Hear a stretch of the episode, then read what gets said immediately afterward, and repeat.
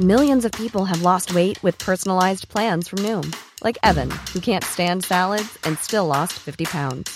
Salads, generally, for most people, are the easy button, right? For me, that wasn't an option.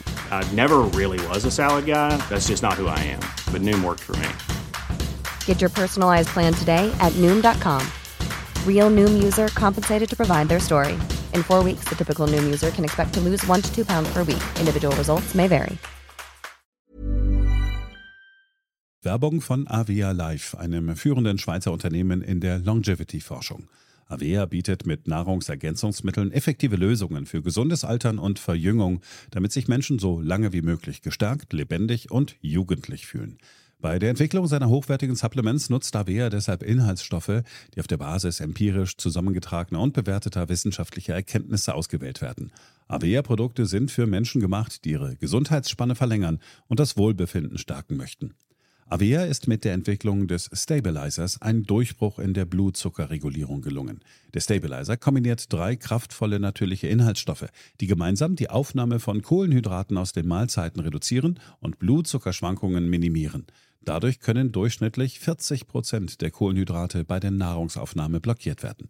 Hohe Blutzuckerwerte und Zuckerabstürze werden so vermieden. Der Stabilizer fördert eine reduzierte Fettspeicherung und unterstützt das Gewichtsmanagement. Er ist also ein guter Wegbegleiter für ein gesünderes Leben. Gerade bei festen kohlenhydratreichen Mahlzeiten wie Geschäftsessen, Geburtstagen oder anderen Feierlichkeiten, bei denen die Ernährung nicht immer optimal ist und zu viel Zucker konsumiert wird, ist der Stabilizer perfekt geeignet. Die einzigartige Formel unterstützt Ihren Körper dabei, einen ausgeglichenen Blutzuckerspiegel aufrechtzuerhalten sorgt für einen verbesserten Energiehaushalt und trägt zu weniger Heißhunger auf Süßes bei. Die Anwendung ist einfach, eine Kapsel 10 Minuten vor einer festen Mahlzeit, maximal zweimal am Tag. Für die sprichwörtliche Qualität und Reinheit birgt, dass Avea alle Produkte in der Schweiz entwickelt und testet. Die Inhaltsstoffe werden aus Rohwaren von qualitätsgeprüften, vertrauenswürdigen Lieferanten gewonnen. Außerdem bietet Avea eine Vielzahl von Produkten an, die auf die individuellen Bedürfnisse der Kunden abgestimmt sind. Dazu gehört auch ein DNA plus BioAge-Test, der den Kunden tiefe Einblicke in ihre genetische Verfassung ermöglicht. Neugierig geworden? Mehr Informationen gibt es unter avea-live.com. Avea bietet allen BTO-Hörern den Stabilizer mit 15% Preisvorteil auf die Erstbestellung. In den Show Notes dieser Episode finden Sie dafür den speziellen BTO-Code. Avea gewährt Ihnen eine 90-Tage-Geld-Zurück-Garantie, sodass Sie das Bundle risikofrei testen und sich selbst überzeugen können. Avea. Bestimme selbst, wie du alterst. Was bedeutet Zuhause für Sie? Zu Hause fühlt man sich beschützt, umgeben von Menschen, denen man vertrauen kann, auch in schwierigen Situationen. Zu Hause fühlt man sich sicher und verstanden. Genau dieses Gefühl wollen wir bei Seed-In unseren Kundinnen und Kunden mit einer individuellen Geldanlage geben. Seed-In ist das digitale Zuhause für Vermögen bei der Privatbank Haug Aufhäuser Lampe. Seed-In ist eine Vermögensverwaltung mit einer individuellen Anlagestrategie und persönlichen Ansprechpartnern. Mit Seed-In können Sie bereits ab 25.000 Euro von der Expertise einer der ältesten und erfahrensten Privatbanken Deutschlands profitieren. Das bestätigen uns immer wieder renommierte Finanzmedien mit Top-Bewertungen für Seed-In. Sie möchten auch einen passgenauen Anlagevorschlag auf Grundlage Ihres individuellen Anlageprofils erstellen? Unter Zieht in ZEED-Punkt-IN finden Sie alle wichtigen Informationen, Beispielrechnungen und Ansprechpartner. Einfach online von zu Hause. 24-7 und mit einem Team von Investmentexperten, das Ihnen fest zur Seite steht. Denn mit Zieht-In ist zu Hause da, wo Sie sind. Zieht-In ist das digitale Zuhause für Ihr Vermögen. In den Show Notes erfahren Sie mehr. Mit Seed-In, dem digitalen Zuhause für Vermögen, können Sie ab 25.000 Euro von der langjährigen Expertise von Haug Aufhäuser Lampe, einer der ältesten Privatbanken Deutschlands, profitieren. Link www.zeed.in.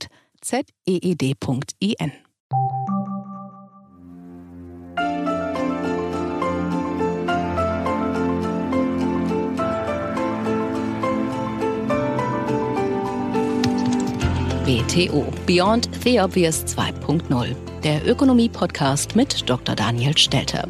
Featured bei Handelsblatt.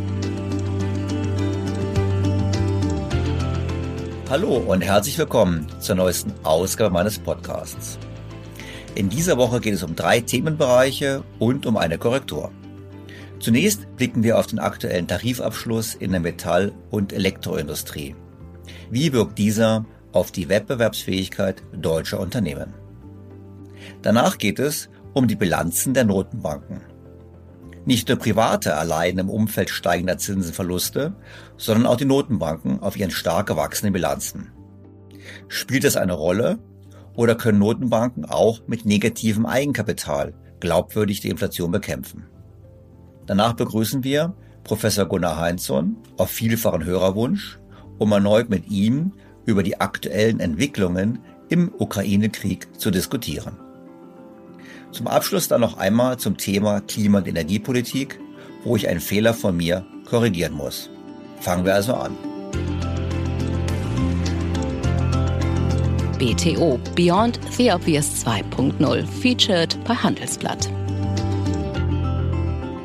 Am frühen Freitagmorgen hat sich die Gewerkschaft IG Metall mit dem Arbeitgeberverband Südwestmetall über einen neuen Tarifabschluss geeinigt. Für die 3,9 Millionen Beschäftigten der Metall- und Elektroindustrie gibt es Lohnsteigerungen von 5,2 Prozent ab Juni 2023 und nochmal 3,3 Prozent ab Mai 2024 bei einer Gesamtlaufzeit von 24 Monaten. Hinzu kommen steuerfreie Einmalzahlungen von insgesamt 3000 Euro. Das Ergebnis gilt als Pilotabschluss, der wohl auch von anderen Bezirken entsprechend übernommen werden wird. Da wir schon vor einigen Wochen eine besorgte Hörerzuschrift angesichts der Lohnforderungen der Gewerkschaften erreicht hat, wollte ich wissen, was von diesem Lohnabschluss zu halten ist. Deshalb habe ich mit Dr. Dominik Groll, Arbeitsmarktexperte am Kiel Institut für Weltwirtschaft Kontakt aufgenommen, um mit darüber mit ihm zu sprechen. Meine erste Frage an ihn war, wie denn überhaupt Lohnabschlüsse in Deutschland zustande kommen. Typischerweise einige Wochen, vielleicht sogar Monate bevor ein Tarifvertrag ausläuft, stellt die Gewerkschaft eine Tarifforderung auf. Das war zum Beispiel jetzt in der Metall- und Elektroindustrie acht Prozent auf zwölf Monate, hat die IG Metall also ähm, gefordert. Und dann tritt die Gewerkschaft mit dem Arbeitgeber oder mit dem Arbeitgeberverband in Verhandlungen. Das zieht sich dann meistens über mehrere Wochen, über mehrere Termine. Da kann es auch Warnstreiks geben, also kurze, relativ kurze Warnstreiks während, äh, währenddessen. Und typischerweise steht dann am Ende ein, ein Abschluss, ein Ergebnis, ein Verhandlungsergebnis. Ist das nicht der Fall, können sich die Tarifpartner nicht einigen, kann es also auch zu ausgewachsenen Streiks kommen. Der Arbeitgeber kann mit Aussperrungen reagieren und ganz am Ende, wenn gar nichts mehr geht, ähm, kann auch eine sogenannte Schlichtungskommission eingesetzt werden, um den Streit äh, beizulegen, kommt aber relativ selten vor. Okay. Und für die Arbeit, für die Arbeitnehmer ist es ja so, egal ob ich in der Gewerkschaft drin bin oder nicht drin bin, wenn der Vertrag ausgehandelt wird, bekomme ich das Geld auch. Habe ich verstanden. Also ist meine, mein Verständnis, sie nicken auch, also das stimmt. Wie ist es denn auf der Arbeitgeberseite? Ich meine, sind alle Unternehmen in dem Verband drin, müssen ja drin sein, oder können die auch sagen, ich mache da nicht mit? Klar, äh, Unternehmen können ähm, sich entscheiden, ob sie in diesem Verband Mitglied sein wollen oder nicht. Und sie können auch austreten sofern die Belegschaft bzw. die Mitarbeiter dem zustimmen. Also da gab es auch mal ein Beispiel, wo ein, gar nicht so lange her, wo ein Unternehmen ausgetreten ist und dann nach wenigen Wochen oder Monaten wieder eingetreten ist, weil der Widerstand der Belegschaft so groß war. Das heißt also im Klartext, die Unternehmen sind eigentlich auch relativ stark gebunden. Ich meine, was ist denn so die Quote? Ich meine, wenn jetzt die Metallindustrie nehmen, sind da 90 Prozent der Firmen Mitglied. Ich meine, wie man es rechnen kann. Wahrscheinlich ist die Firmenanzahl wichtig, weniger richtig als die Anzahl Mitarbeiter. Wie gibt es da irgendwelche Indikatoren dafür? Genau, da gibt es die Tarifbindung und die hat über die letzten 20, 30 Jahre abgenommen. Also in den 90er Jahren waren noch ungefähr drei Viertel aller Beschäftigten in Deutschland tarifgebunden. Und dieser Anteil ist sukzessive gesunken auf jetzt aktuell rund 50 Prozent. Also die Hälfte der Beschäftigten in Deutschland arbeiten in Betrieben, die tarifgebunden sind. Und die nicht tarifgebundenen, ich meine, können die sich dann, wahrscheinlich gibt es ja Marktmechanismen, die können sich wahrscheinlich trotzdem nicht so ganz dem, dem anderen entziehen, weil ich meine, jetzt ist so, ich bin jetzt nicht tarifgebunden und mein Nachbar auf der anderen Straßenseite, der ist tarifgebunden, die Löhne gehen hoch, dann laufe ich doch Gefahr, dass meine Mitarbeiter abwandern und bei dem arbeiten, so eher der, also der andere in der Lage ist, es zu bezahlen. Ja, genau. Ein, also wenn wir sagen, ein, ein, die Hälfte der Arbeitnehmer sind tarifgebunden, dann kommt nochmal ein Viertel dazu, die in Betrieben arbeiten, die sich an Tarifverträgen orientieren, was auch immer das jetzt genau bedeutet. Und nur ein Viertel der Arbeitnehmer haben tatsächlich überhaupt nichts mit Tarifverträgen zu tun. Okay, jetzt haben wir jetzt sozusagen die Ausgangssituation geklärt. Jetzt gehen wir noch mal ganz kurz, bevor wir auf die, die Herausforderung aktu aktuell ist ja eine besondere, oder bevor wir auf die kommen, gehen wir noch grundsätzlich ein auf die Historie. Also mein Verständnis war ja immer, oder mein Verständnis wäre gewesen, äh, wir haben in einem, in der Wirtschaft Produktivitätszuwächse. Das heißt also im Klartext, pro Stunde wird mehr erwirtschaftet von den Arbeitnehmern. Und dann sagt man sich, diese Produktivitätszuwächse, die sind Folge von besserer Bildung, besserer Kapitalausstattung, Innovation etc. Man sagt, okay, diese Produktivitätsfortschritte, die sind der zu verteilende Kuchen. Und davon geht ein Teil an die Unternehmen und davon geht ein Teil an die Mitarbeiter. Ähm, das ist doch, glaube ich, so, wie es theoretisch funktioniert. Man hat das, ist das so? Hat man sich daran orientiert in der Vergangenheit? Oder wie würde man, wenn Sie die letzten Jahre, letzten Jahrzehnte in Deutschland betrachten, wie würden wir da schauen auf diese Lohnpolitik? Ja, Sie sprechen den sogenannten Verteilungsspielraum ähm, an.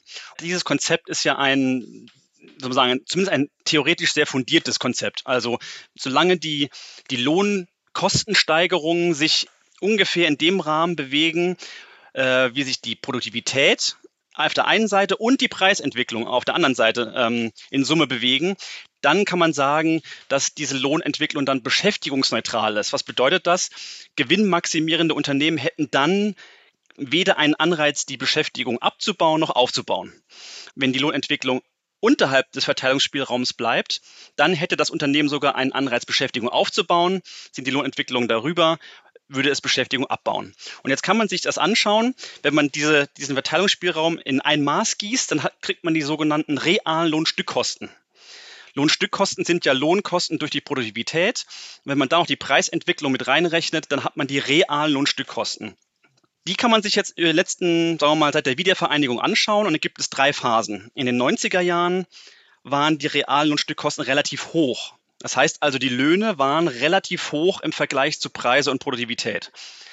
Dann setzte mit Anfang der 2000er eine ausgeprägte Lohnmoderation äh, ein. Die hm, Hartz-IV-Reform? Äh, genau, das fing aber schon vorher an. Äh, hier sieht man zwei Gründe. Einmal die, die abnehmende Tarifbindung und dann auch der starke Anstieg in der Verbreitung von Öffnungsklauseln in Tarifverträgen. Dann kam noch die Hartz-Reform Mitte der 2000er hinzu und all das sorgte dafür, dass also die, die, die Lohnentwicklung hinkte deutlich hinter der Preisentwicklung und der Produktivitätsentwicklung hinterher. Und dann ähm, kam die große Rezession. Typischerweise in Rezessionen äh, steigen, steigen die Reallohnstückkosten, weil die Produktivität sinkt. Und jetzt in den 2010er Jahren haben wir ein Niveau gesehen, was leicht unterdurchschnittlich war, dieser Reallohnstückkosten. Und ähm, das sehen wir auch jetzt am aktuellen Rand. Wir hatten in der Corona-Krise wieder einen starken Anstieg.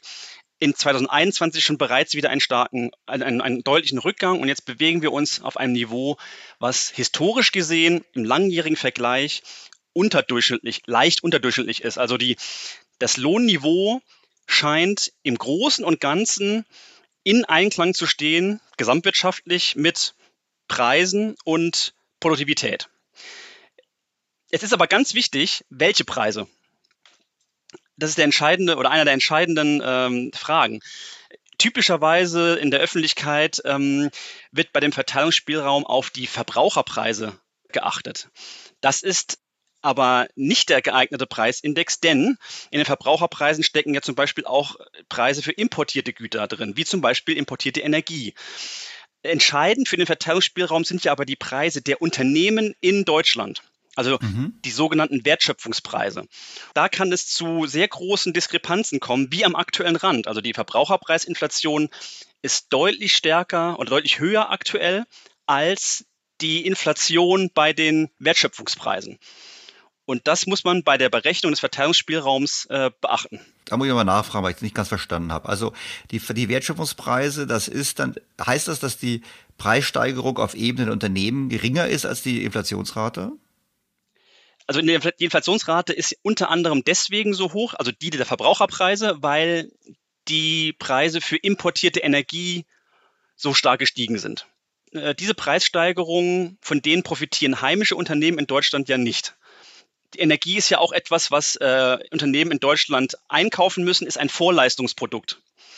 Entscheidend für den Verteilungsspielraum, ob ein Unternehmen gewisse Lohnkosten tragen kann, sind ja aber sozusagen die Preise des Endproduktes der Unternehmen abzüglich der Vorleistungspreise, also wie zum Beispiel der Energie. Und bei, und bei dir jetzt hoch, also pass auf, da kannst du verstehen. Also das, das Unternehmen hat im Prinzip 100 Umsatz, hat 50 Personalkosten, was weiß ich, 30 Maschinenkosten, 20 Energie, ganz simpel. Also es gibt noch ein bisschen Gewinn, aber immer mal ganz simpel. Jetzt steigt, Ceteris Paribus steigt der Energiekostenanteil um 50 Prozent an, also geht von 20 auf 30. Ich hoffe, ich rechne mich jetzt nicht.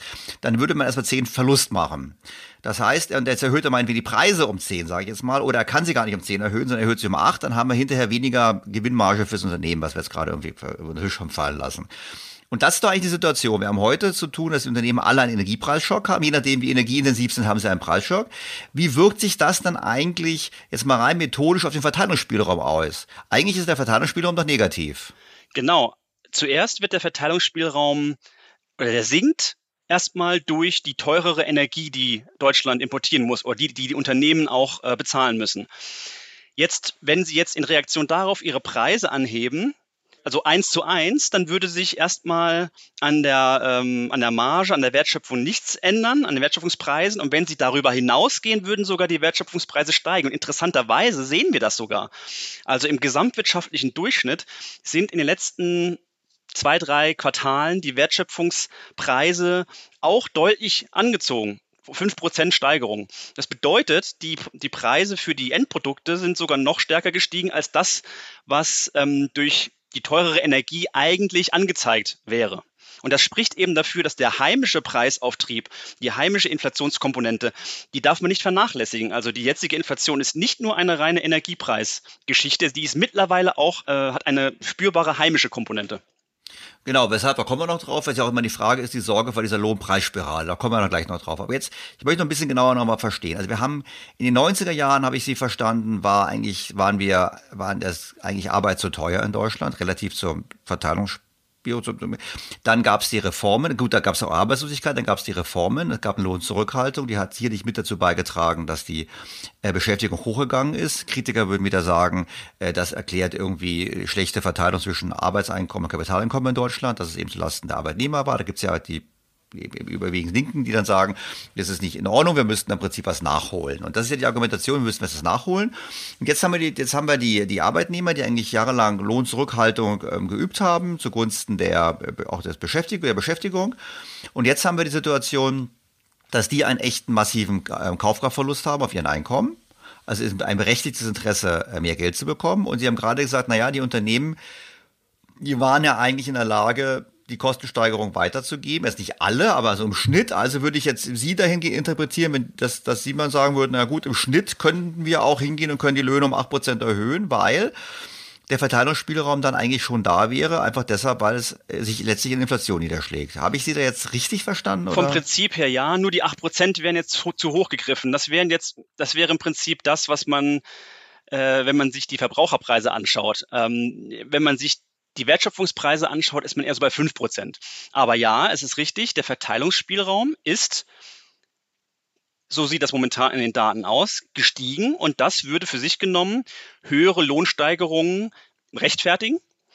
Und die liegen aber trotzdem unterhalb der Verbraucherpreise. Das bedeutet, die Arbeitnehmer werden einen, einen gewissen Kaufkraftverlust hinnehmen müssen, weil nämlich ein Teil der Inflation auf eben diese importierte, auf die importierte Inflation zurückzuführen ist. Und die können sich die Arbeitnehmer wenn man es mal salopp sagt, nicht über die höhere Löhne zurücknehmen, weil das etwas, da fließt Geld ins Ausland, Deutschland als Ganzes ist hier ärmer geworden. Wird ja von der Politik auch immer gesagt, wir sind ärmer geworden und im Prinzip ist ja die genau. Frage, wir werden ärmer und wir müssen den Verlust verteilen. Das ist ja im Prinzip das, was wir jetzt machen. Und ich habe Sie genau. so verstanden, dass Sie sagen, jawohl, die Arbeitnehmer haben aber auch eine gute, eigentlich eine gute Argumentation zu sagen, wir hätten gerne mehr, weil sie hatten ja jahrelang davor schon Lohnzurückhaltung und die Unternehmen können, sie stehen nicht ganz so schlecht da. Also immer allgemein. Also auf jeden. Fall höhere Lohnsteigerung als in der Vergangenheit, aber unterhalb der Verbraucherpreisinflation. Das scheint ja so zu sein. Wenn, jetzt, wenn wir zu hören, jetzt wir jetzt zum Zeitpunkt, wo wir sprechen, gibt es ja die ersten Indikationen zu Abschlüssen, so mit 8 Prozent. Es wäre ja unterhalb, nicht viel, aber wäre ein bisschen unterhalb der, oder ist das zu hoch? Sie schütteln den Kopf. Ja, das ist, ähm, da muss man ganz gewaltig aufpassen bei den Zahlen. Also acht Prozent ist sozusagen die Summe der Lohnsteigerung, wenn man das addiert. Entscheidend ist ja, über welchen Zeitraum gibt es die acht Prozent. Die äh, IG Metall hat ja zum Beispiel acht Prozent auf zwölf Monate gefordert. Vereinbart wurde aber jetzt, wenn man es mal äh, aufsummiert, 8,5 Prozent, aber auf zwei Jahre ist natürlich ein Riesenunterschied. Und ja. wenn man sich das jetzt mal inklusive der Sonderzahlung, die es da geben soll, ausrechnet, dann bedeutet der Abschluss in der äh, Metall- und Elektroindustrie, dass die Löhne um durchschnittlich 6 Prozent im Jahr 23 und im Jahr 24 steigen. Und das ist unterhalb der Verbraucherpreise, aber ein deutliches Lohnplus. Muss man aber, wie gesagt, vor dem Hintergrund sehen, dass gerade in der Metall- und Elektroindustrie die letzten drei Jahre sehr mager waren, was Lohnabschlüsse anging. Also in der Corona-Pandemie hat man ja, da gab es überhaupt keine Lohnsteigerung für die Arbeitnehmer. Deswegen muss man das ein bisschen ins Verhältnis setzen, auch zu den letzten drei Jahren, wo ja die Löhne nicht sehr oder fast sogar gar nicht gestiegen sind äh, für die Arbeitnehmer in der Metall- und Elektroindustrie. Okay, ich habe verstanden, dass die, äh, dass die Lohnsteigerungen eigentlich ähm, nicht so hoch sind, dass sie heute eine Lohnpreisspirale auslösen würden. Wie hoch müssten sie denn sein, um eine Lohnpreisspirale auszulösen? Ja, deutlich höher. Aber also so wie ich das momentan sehe, Lohnpreisspirale ist sowieso ein schwieriges Konzept. Aber am Anfang stand ja Preisanstiege und wenn jetzt die Löhne erstmal nachziehen, ist das ja vollkommen normal. Weil eben, wie wir gerade gesagt hatten, der Verteilungsspielraum ist gestiegen. Und natürlich, wenn jetzt die Lohnsteigerungen weit über den, über das hinausgehen, also den Verteilungsspielraum deutlich mehr als ausschöpfen, dann hätten die Unternehmen ein, Pro also soll man sagen, ein Problem. Sie würden dann entweder die Beschäftigung ähm, reduzieren und oder die Preise anheben. Das kann dann da tatsächlich dazu führen. Aber alles, äh, alles das, die Lohnpreisspirale, ähm, kann eigentlich nur vor dem Hintergrund der Geldpolitik gesehen werden und der Glaubwürdigkeit der Geldpolitik. Eine richtige Lohnpreisspirale kann man sich nur vorstellen, wenn die äh, Gewerkschaften und die Arbeitgeber deutlich höhere Inflation auch über die nächsten Jahre erwarten und dies dann auch in ihren Lohnabschlüssen berücksichtigen würden. Das hieße ja, wäre gleichbedeutend damit, dass die EZB ihr Inflationsziel über viele Jahre nicht erreichen würde. Und nur das ist so die notwendige Voraussetzung für eine solche äh, Entwicklung die Tatsache, dass zum Beispiel jetzt in der Metall- und Elektroindustrie zuerst eine Lohnsteigerung von 5,2 Prozent und im nächsten Jahr von 3,3 Prozent, also eine niedrigere, eine niedrige Erhöhung vereinbart wurde, spricht eher dafür, dass die Tarifpartner ja vielleicht sogar eine rückläufige Inflation erwarten. Die ist ja jetzt sehr hoch und es scheint so, dass sie mit einer mit einem Rückgang der Inflationsrate dann in, im kommenden Jahr oder in, in 2024 äh, rechnen. Das, heißt, also das ist für mich kein, An, kein, An, kein Anzeichen für schon, wie man so schön sagt, entankerte Inflationserwartungen. Gut, das ist ein gutes Zeichen. Jetzt ist meine Frage nochmal, wir hatten am Eingang ja diskutiert, da habe ich ja gesagt gehabt über die Zuschrift eines Hörers, der gesagt hat, er macht sich Sorgen. Ähm, jetzt habe ich es verstanden, das Konzept ist ja so, sobald die Firmen Preissteigerungen durchsetzen können, in so einem, bei so einem externen Schock, können sie auch den Unternehmen, den, den Mitarbeitern entgegenkommen und man kann quasi den Schaden, sag mal so, ist ein Schaden, ist immer noch da, man kann nicht schaden, aber zumindest oberflächlich mit höheren nominalen Abschlüssen kann man ihn sozusagen ein bisschen elegant verteilen zwischen Unternehmen und, und, und den Arbeitnehmern und wir haben halt eben das Abfließen von Geld ins Ausland, weil die die wahren Profiteure sind aufgrund der gestiegenen Preise. Das setzt ja im Prinzip voraus, dass die Unternehmen, die deutschen Unternehmen in der Lage sind, diese Preissteigerung im internationalen Wettbewerb durchzusetzen.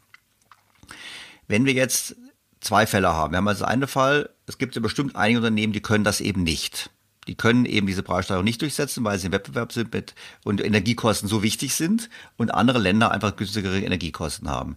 Was ist denn da die richtige Antwort? Kann da die Antwort überhaupt sein, man verzichtet auf Lohnsteigerungen und man hat, schafft da quasi ein, man, man hat da strukturell tiefere Löhne über Zeit oder werden die Unternehmen auf Dauer sowieso nicht hier bestehen?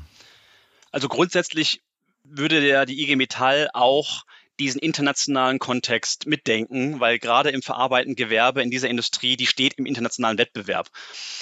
Aber es ist natürlich vollkommen richtig, dass so ein Branchentarifvertrag nie für alle geeignet ist. Gerade es gibt immer Unternehmen, die, denen es deutlich schlechter geht.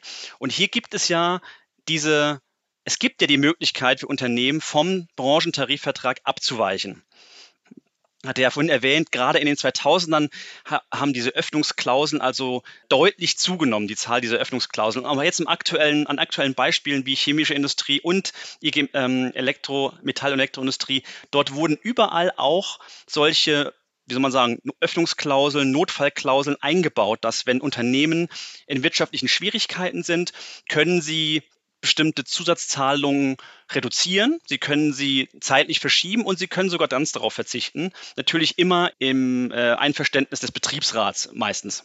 Also es gibt die Möglichkeit und die gab es auch schon, äh, gibt es schon seit längerem, dass Unternehmen hier abweichen können vom Branchentarifvertrag, wenn sie also in äh, wirtschaftlichen Schwierigkeiten sind. Okay, das heißt, Ihr Fazit, wenn ich jetzt die heutige Meldung jetzt gehe, Ihr Fazit wäre, ähm, das ist ein vernünftiger Abschluss.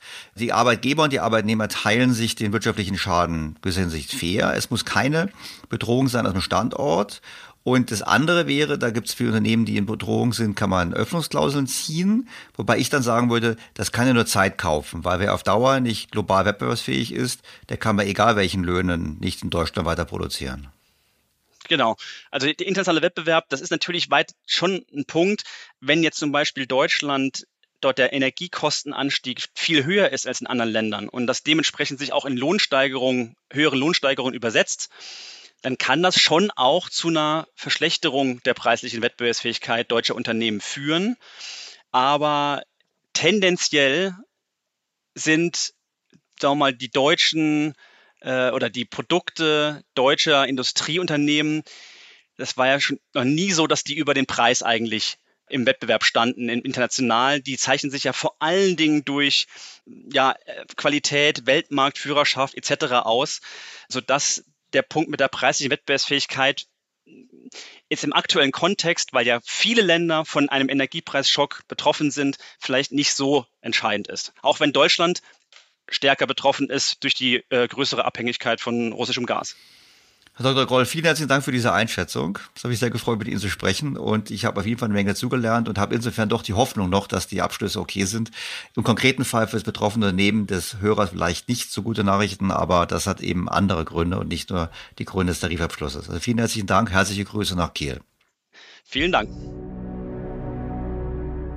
Fazit. Das Ganze klingt nach einem Abschluss mit Augenmaß, wobei wir, wie ich finde, erst in einigen Jahren wissen werden, wie gut die deutsche Wirtschaft den Energiepreisschock wirklich bewältigen kann. Ich würde mir, und das wissen meine Stammhörer, eine bessere Reaktion der deutschen Politik auf diese Herausforderung wünschen. Kommen wir zum zweiten Thema, dem Thema, welches ich eigentlich für den heutigen Podcast vorbereitet habe nämlich die Frage, wie sich denn die Verluste an den Wertpapiermärkten bei den Notenbanken auswirken. Bereits Anfang September schrieb Professor Klaas Knot, der Präsident der niederländischen Zentralbank, einen Brief an das Finanzministerium. Daran ging es um die Auswirkungen der strafferen Geldpolitik auf die Bilanz der Notenbank. Auszüge. Ich schreibe Ihnen, um Sie über die negative Entwicklung der Kapitalposition der De Nederlandsche Bank DNB aufgrund erwarteter Verluste zu informieren. Die Zentralbanken im Euroraum haben in den letzten zehn Jahren zu einer prosperierenden wirtschaftlichen Entwicklung beigetragen, indem sie die Geldpolitik gelockert und die Auswirkungen der Covid-19-Pandemie auf die Wirtschaft und das Finanzsystem gemildert haben. Die derzeit hohe Inflation kommt überraschend und macht eine Straffung der Geldpolitik erforderlich, die über Zinserhöhungen zu Verlusten für die DNB führen dürfte. Konkret ist das hierauf zurückzuführen. Während die Inflation vor der Covid-19-Pandemie durchgehend zu niedrig war, sehen wir uns jetzt mit einer unerwartet hohen Inflation konfrontiert. Die EZB strafft die Geldpolitik, indem sie die Leitzinsen anhebt und hat die Nettokäufe im Rahmen ihrer Kaufprogramme eingestellt.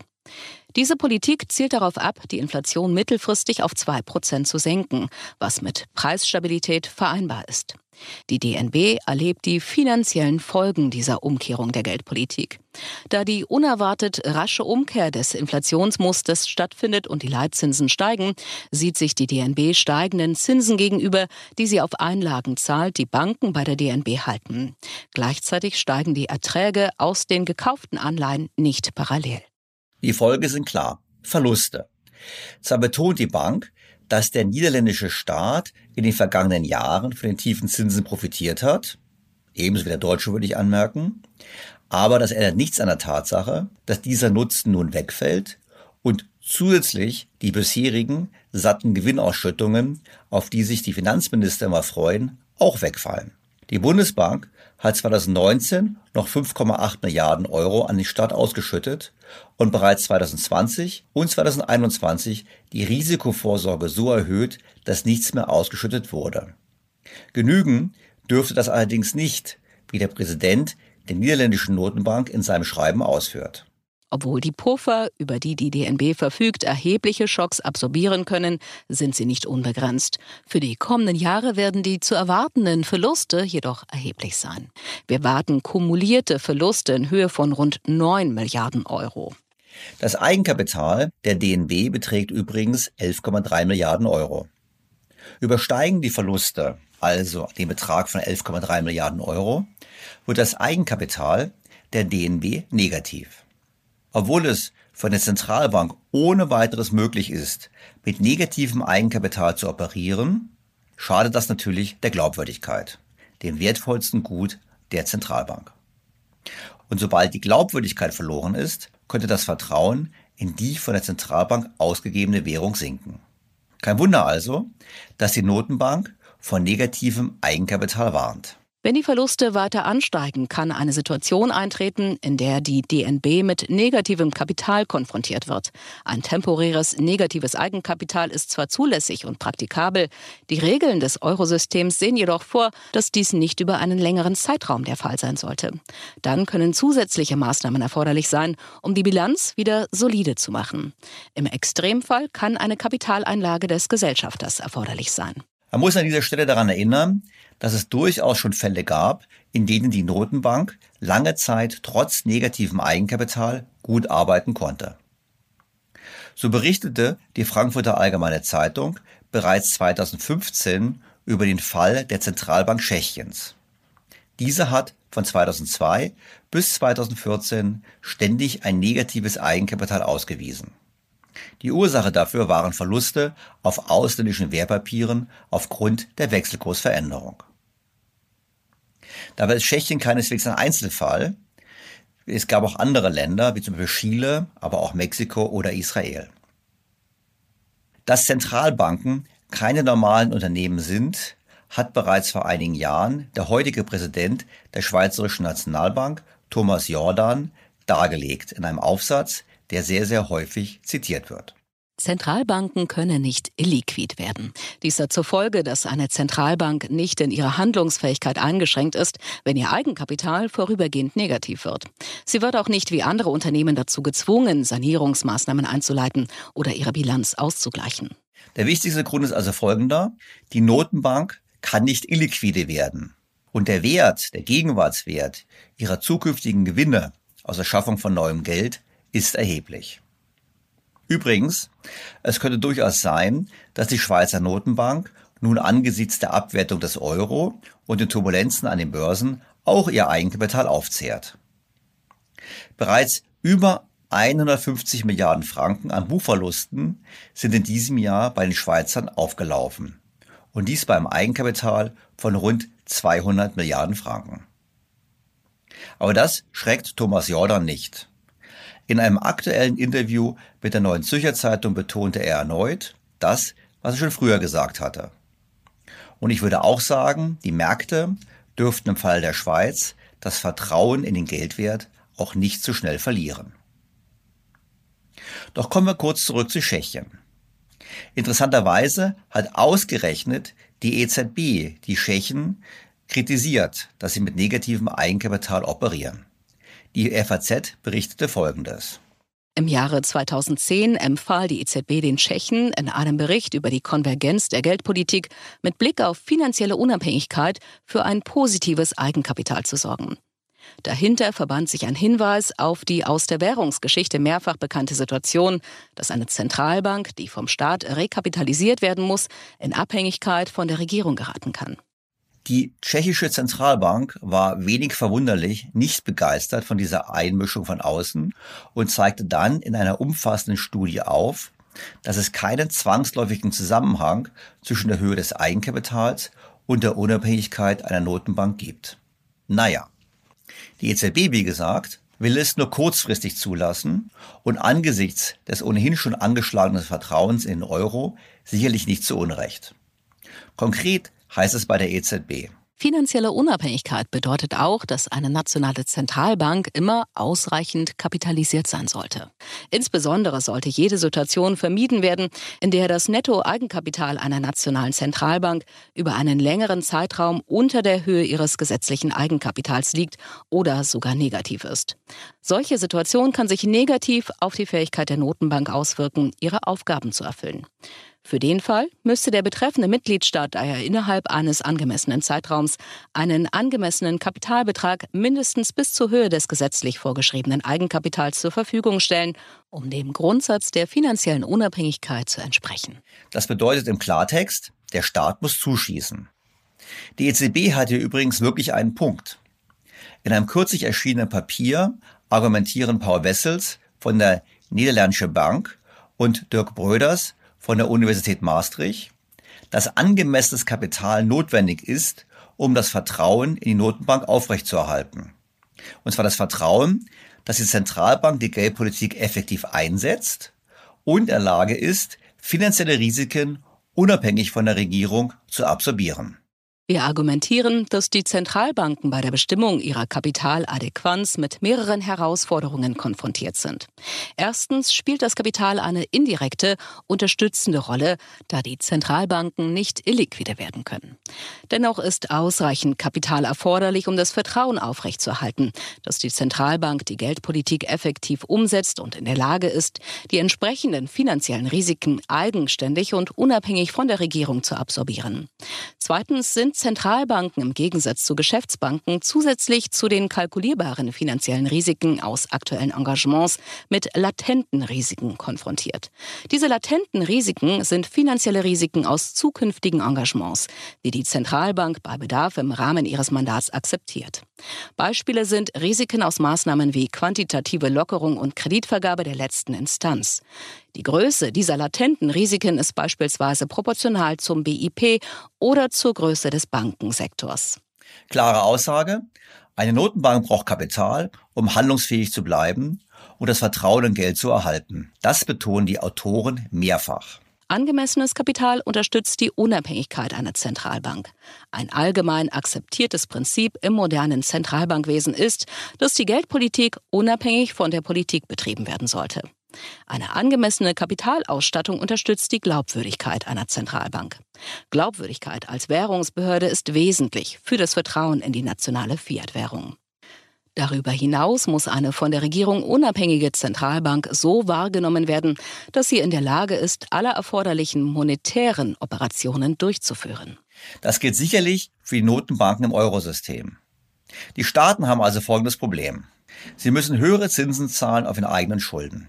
Sie bekommen keine Gewinne mehr ausgeschüttet von der Notenbank und sie haben eine eventuelle Nachschusspflicht, um die Verluste der Notenbank auszugleichen. Und die möglichen Dimensionen sind erheblich. Wie Thomas Mayer von Flossbach von Storch, der schon zweimal in diesem Podcast zu Gast war, in einem Beitrag für die Welt vorrechnete. Das Eurosystem hält gegenwärtig Anleihen im Wert von gut 5 Billionen Euro, die zum größten Teil durch die Schöpfung von Zentralbankgeld in ähnlicher Höhe bezahlt wurden. Bei einer durchschnittlichen Restlaufzeit der Anleihen von acht Jahren sinkt deren Kurswert um etwas weniger als acht Prozent, wenn der Zins um einen Prozentpunkt ansteigt. Daraus ergeben sich Bewertungsverluste von ungefähr 400 Milliarden Euro. Gleichzeitig würden dann Zinszahlungen auf die Zentralbank Geldeinlagen der Banken in Höhe von 47 Milliarden Euro fällig. Die Summe aus beiden Belastungen wäre beinahe zehnmal so hoch wie der Gewinn des Eurosystems im vergangenen Jahr und würde zwei Drittel der Rücklagen samt Eigenkapital aufzehren. Ich denke, es ist schwer vorstellbar, dass das die Politiker freuen wird. Da dürfte man kreativ werden. In welche Richtung es gehen könnte, deutete der Präsident der niederländischen Zentralbank ebenfalls an. In einem Gespräch verwies er auf die rund 20 Milliarden Euro an stillen Reserven, die die niederländische Notenbank auf ihren Goldreserven hat. De balans van de Nederlandse bank is solide. We hebben namelijk ook nog een goudvoorraad. We hebben ook nog een herwaarderingsreserve op het goud van meer dan 20 ja. miljard... die we niet mee mogen tellen voor ja, ja. het eigen vermogen, maar die staat Maar die wilt u niet verkopen? Natuurlijk wel. Nee, dat gaan we zeker niet doen. Nee. Also, verkaufen würde man das Gold nicht, aber man könnte es ja aufwerten. Das sagt er so nicht, aber steht irgendwie im Raum. Denn offiziell lassen eine solche Aufwertung die Regeln des Eurosystems noch nicht zu. Nicht realisierte Verluste in einem Wertpapier oder in einer Währung oder in Goldbeständen dürfen nicht mit realisierten Gewinnen in anderen Wertpapieren oder Währungen oder Gold verrechnet werden. Regeln kann man bekanntlich ändern. Und es wäre ja nicht das erste Mal in der EU. Notenbanken können also, wie diskutiert, nie illiquide werden. Und daraus wird dann gerne abgeleitet, dass sie auch nicht insolvent werden können. Und das ist eigentlich nicht richtig. Denn auch wenn sie die Überschuldung nicht zugeben müssen, sind sie natürlich eigentlich überschuldet. Klar, man kann den Gegenwartswert der zukünftigen Geldschöpfungsgewinne aktivieren und so die Bilanz kurieren, aber letztlich ist es schon so, es kann Jahre oder Jahrzehnte dauern, siehe Tschechien, bis die Bilanz wieder saniert ist. Und das alles setzt voraus, dass das Vertrauen in die Geldwertstabilität bestehen bleibt. Bei privaten Schuldnern ist das ganz anders die können nicht darauf hoffen, einfach die Bilanzregeln zu ändern oder zu behaupten, na ja, ich bin ja noch liquide und die kriegen auch keinen Zuschuss vom Staat. Die privaten Schuldner, die werden vom Zinsanstieg genauso getroffen, genauso wie diejenigen, die privat Wertpapiervermögen haben oder eben andere Vermögenswerte, die alle sehr stark auf Zinssteigerungen reagieren. Man denke an die Schlagzeilen dieser Woche, wonach die Immobilienpreise in Deutschland wieder gefallen sind klare Folge der gestiegenen Zinsen. Und da ist eben das große Risiko im Privatsektor. Denn die Vermögenspreise sind enorm gestiegen und zwar auf Werte relativ zum Bruttoinlandsprodukt, die man schon sagen muss, immer noch sehr nah an den Rekordniveaus sind, die im letzten Herbst erreicht wurden. Und das hat entsprechende Folgen. Ich nehme mal als Beispiel. Die US-Börse, also US-Aktienmarkt, war kurz vor Jahresende auf dem Höchststand einem Höchststand von, relativ zum Bruttoinlandsprodukt, von 216 Prozent. Das heißt, mehr als zweimal so viel war der Aktienmarkt in den USA wert wie die gesamtwirtschaftliche Leistung. Einen solchen Wert gab es noch nie. Der Höhepunkt der Dotcom-Blase war bei knapp 175 Prozent und vor dem Crash 1929 lag der Wert bei 88 Prozent. Nun kann man sagen, ja, die Zinsen waren tief, aber wie wir erkennen, waren die Zinsen eben aus außergewöhnlichen Gründen so tief und nicht dauerhaft. Und deshalb ist es auch kein Wunder, dass der Zinsanstieg der letzten Monate Spuren im System hinterlassen hat. Also wenn ich hohe Vermögenswerte habe relativ zur Wirtschaftsleistung, dann führt natürlich auch ein Rückgang an den Börsen zu einer überproportionalen Reduktion des Vermögens. Beispiel. Als Paul Volcker in den 80er Jahren die Zinsen erhöht hat, also konkreter Zeitraum vom November 1980 bis zum August 1982, hat der breite Aktienmarktindex in den USA 28,3 Prozent verloren. Dies entsprach einem Verlust an Vermögen von 14 Prozent vom Bruttoinlandsprodukt. Jetzt, seit dem 8. November 2021, dem letzten Höchststand, und dem 30. September 2022, haben die breiten Aktien in den USA 26,8 Prozent verloren. Also ungefähr so viel wie vor 40 Jahren. Aber dieser Verlust entspricht 54 Prozent des amerikanischen Bruttoinlandsproduktes. Und das zeigt eben die großen Risiken, die sich aus dieser Entwicklung ergeben, denn die Veränderung der Vermögenspreise schlägt viel mehr als früher auf die Wirtschaft durch, einfach deshalb, weil die Vermögen relativ zur Wirtschaftsleistung so stark gestiegen sind. Die Ursachen dafür, warum die Vermögen so stark gestiegen sind, relativ zum Bruttoinlandsprodukt, die werde ich in einem zukünftigen Podcast nochmal ausführlich diskutieren. Das spare ich heute aus Zeitgründen. Fazit also. Die steigenden Zinsen führen zu Stress. Bei den Notenbanken problemlösbar durch Änderung von Bilanzierungsregeln und die staatliche Hilfe oder einfach die Tatsache, dass man ja so viel drucken kann, wie man möchte. Bei den anderen Schuldnern, bei den anderen Finanzmarktakteuren ist das eben nicht so. Und wie dieser Stress im Finanzsystem sich auswirken kann, konnten wir bereits beobachten am Beispiel der Pensionsfonds in Großbritannien. Diese haben nämlich nicht nur Anleihen gekauft, sondern sie haben, um quasi eine Zusatzrendite zu erwirtschaften, mit Derivaten gearbeitet. Sie haben mit Termingeschäften die Anleihen gekauft, also sie gar nicht wirklich gehabt, und haben auf der anderen Seite ihr Geld zusätzlich in andere Anleihen gesteckt. Sie haben im Prinzip die Summe des Investments so erhöht und haben so versucht, die Rendite zu steigern. Das Problem an der ganzen Sache ist nur, dieses hohe Risiko rächt sich, sobald die Zinsen steigen. Wie kam es dazu? Nun, die Ursache, warum die Vermögenswerte und die Schulden so stark gestiegen sind, ist eindeutig zu sehen in der Politik der tiefen Zinsen. Der berühmte Herausgeber des britischen Economist, Walter Bagehot, hat schon vor rund 150 Jahren geschrieben, John Bull cannot stand 2%. Was er damit meinte, war folgendes. Sobald die Zinsen unter ein bestimmtes Niveau steigen, beginnt die Spekulation. Die Investoren gehen größere Risiken ein, es gibt viele Investitionen, es gibt Überkonsum und damit letztlich auch wird die Grundlage gelegt für die künftige Krise. Und da unsere Notenbanken auf jede Krise entgegen den Ratschlägen von Bagehot damit reagiert haben, dass sie immer grenzenlos geholfen haben und die Zinsen nochmals gesenkt haben, haben wir nun das Schlamassel, dass wir uns im Prinzip auf zu hohen Vermögenswerten befinden, relativ zur Wirtschaftsleistung. Und die Frage ist, wie hier eine Angleichung erfolgen kann.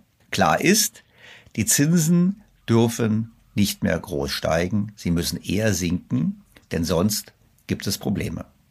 Und sobald die Zinsen sinken oder sobald auch die Hoffnung aufkommt, dass die Inflationsraten geringer sind, darf man sich nicht wundern, wenn an der Börse Freude herrscht. wie vor einer Woche. After months of rising prices, there are some encouraging signs on that front. Yeah, the latest numbers show inflation slowed more than expected last month. That news sent the stock market soaring to its best day in two years. The Dow up 1,200 points, the Nasdaq up more than seven percent. So things are looking good. Is this? Have we seen the worst of it?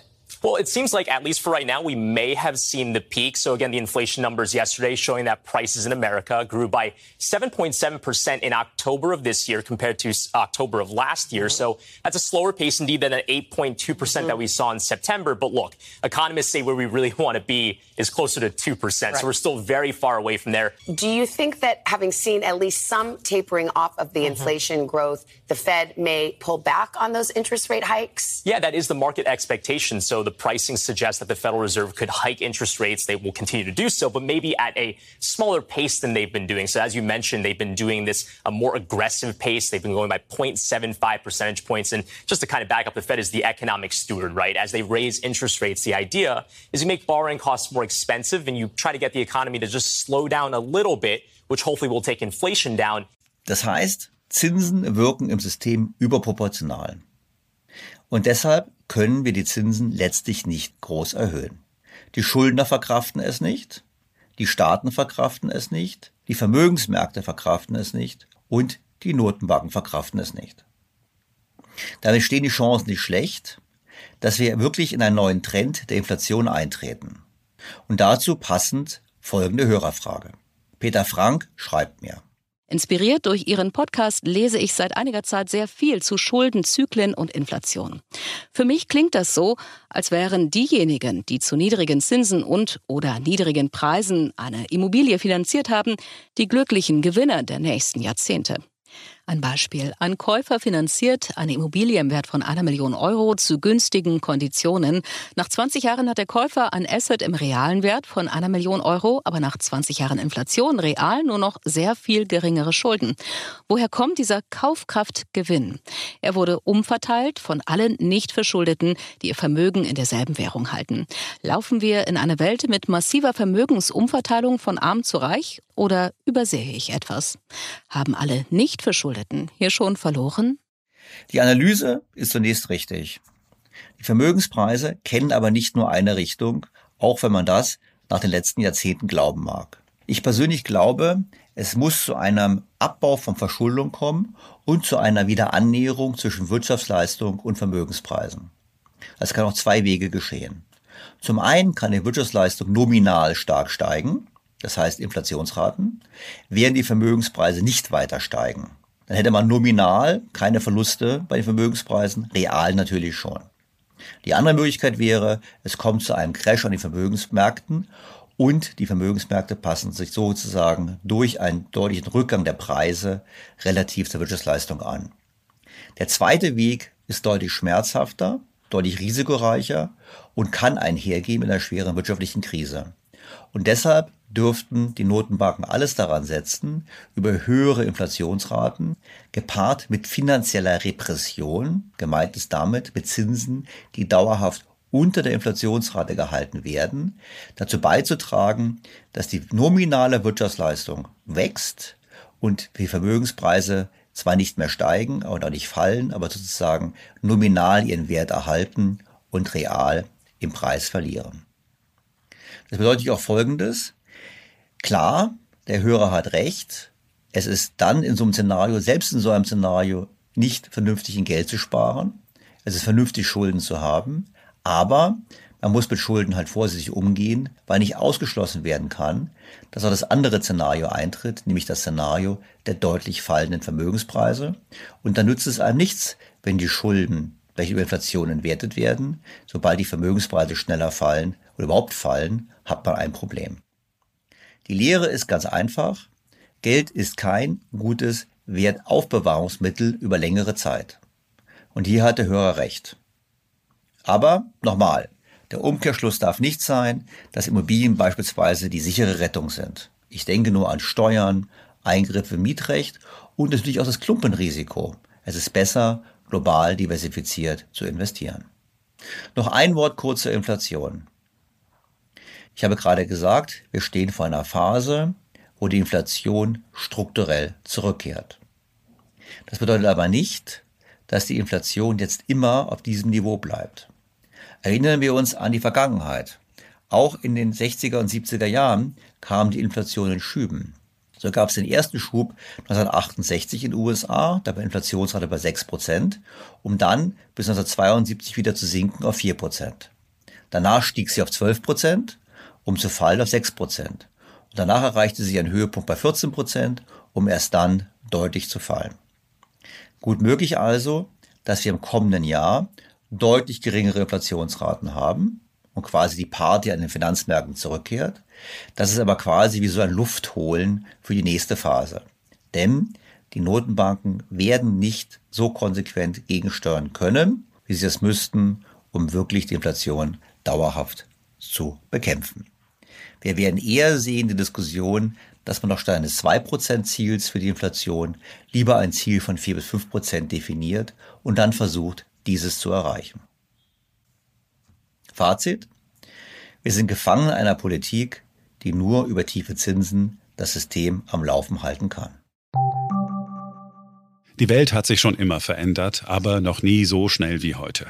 Noch nie waren die Herausforderungen für Unternehmen größer und die Unsicherheiten in den Märkten vielfältiger. Veränderung ist der neue Normalzustand.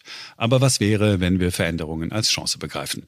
Die heutige Welt verlangt, dass Unternehmen schneller und effizienter arbeiten, doch dabei geraten viele in eine wachsende Kluft. Ihre vorhandenen Fähigkeiten, Ressourcen und Systeme können mit dem Tempo des Wandels nicht mithalten. Workday, ein führender Anbieter von Cloud-Unternehmensanwendungen für das Finanz- und Personalwesen, hilft Unternehmen, schnell und flexibel auf Veränderungen zu reagieren. Mit der Enterprise Management Cloud von Workday können Unternehmen die digitale Transformation beschleunigen und ihr Geschäft umgestalten. Mit schnellen Planungszyklen, die durch KI-gestützte Prognosen und automatischer Anomalieerkennung unterstützt werden, hilft Workday Ihnen bei der Planung mehrerer Szenarien, was zu fundierteren Entscheidungen führt. Alle Workday-Kunden arbeiten mit der gleichen Version von Workday. Wenn eine neue Funktion für einen Kunden entwickelt wird, profitieren auch alle anderen Kunden davon. Das macht es einfach, Best Practices auszutauschen, zusammenzuarbeiten und die Zukunft der Anwendungen mitzugestalten. Viele unserer neuen Funktionen stammen aus den Brainstorming-Ergebnissen unserer Kunden. Eine Community, kontinuierliche Innovation. Finden Sie mehr Informationen zu unserer innovativen Softwarelösung und zu unserem Unternehmen unter workday.de. Bleiben Sie den Veränderungen gewachsen mit Workday. Workday for a changing world. Ein wichtiger Hebel, um die Aussichten zu verbessern, wäre ein Ende des Krieges in der Ukraine. Und darüber spreche ich nun mit Professor Gunnar Heinzson, der bereits zweimal in diesem Jahr mit mir über den Ukraine-Krieg gesprochen hat und von dem sich viele Hörer ein Update gewünscht haben. Bevor wir zum Gespräch mit ihm kommen, noch kurz folgender Hinweis. Nach wie vor gibt es das exklusive Angebot für alle BTO Beyond the Obvious 2.0 Featured bei Handelsblatt Hörer. Testen Sie Handelsblatt Premium vier Wochen lang für nur einen Euro und bleiben Sie zur aktuellen Wirtschafts- und Finanzlage informiert. Mehr erfahren Sie unter handelsblatt.com-mehr Perspektiven und natürlich wie immer in den Show Notes zu dieser Episode. Doch jetzt zu Professor Heinzson. Ich habe mit ihm gesprochen, wenige Stunden vor dem Zwischenfall in Polen mit den Raketen. Und ich habe ihn danach hinterher mit ihm Austausch gehabt, ob wir unser Gespräch in irgendeiner Art und Weise anpassen müssen. Und er meinte, nein, alle seine Aussagen aus dem Gespräch wären nach wie vor gültig. Und deshalb sollten wir uns jetzt anhören, was Professor Heinzson zu sagen hat. Der Wirtschaftswissenschaftler und Soziologe Gunnar Heinsohn ist emeritierter Professor für Sozialpädagogik der Universität Bremen und lehrte bis vor kurzem am NATO Defense College. Schon zu Beginn der amerikanischen Intervention in Afghanistan sagte er ein Scheitern voraus. Bereits in Folge 125 und 137 hat Daniel Stelter mit ihm über die Ursachen des Krieges und mögliche Szenarien gesprochen. Sehr geehrter Herr Professor Heinz, und ich freue mich ausgesprochen, dass Sie erneut Zeit gefunden haben, mit mir zu sprechen. Schönen guten Tag, Herr Stelter. Professor Heinzsohn, ich habe ganz viele Zuschriften bekommen. Leute haben gesagt, wann kommt Professor Heinzsohn wieder? Äh, wir wollen ihn wieder hören. Warum? Weil wir haben natürlich äh, gute Gespräche geführt in der Vergangenheit und vor allem haben wir schon zweimal gesprochen zum Thema der Lage in der Ukraine. Kurz nach dem Kriegsbeginn haben Sie mir und meinen Hörern sehr ausführlich erklärt, wie Putin tickt, oder mal so, wie Sie einschätzen, wie er tickt, was die Motivation war, dass er immer dieses Großrussland geglaubt hat, dass also wirklich diese Ideologie das beherrschende Thema war, wenn ich mal Ideologie sage, und dass es auch durchaus kritische Stimmen auch von russischen Intellektuellen gab, die gesagt haben, äh, lieber Herr Putin, da sind Sie auf dem falschen Trichter.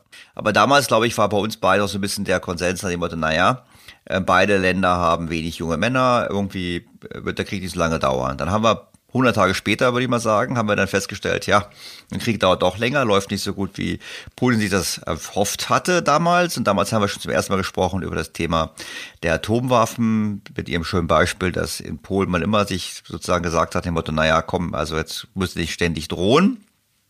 Mein Verständnis damals war so ein bisschen, es bleibt bei der Drohung, aber es ist eigentlich nicht so richtig real. So, jetzt haben wir eine ganz andere Situation. Also, weil ich es verstanden habe, läuft es, oder wir alle das hören in den Medien, läuft es ja nicht so richtig gut für Putin. Er zieht sich zurück.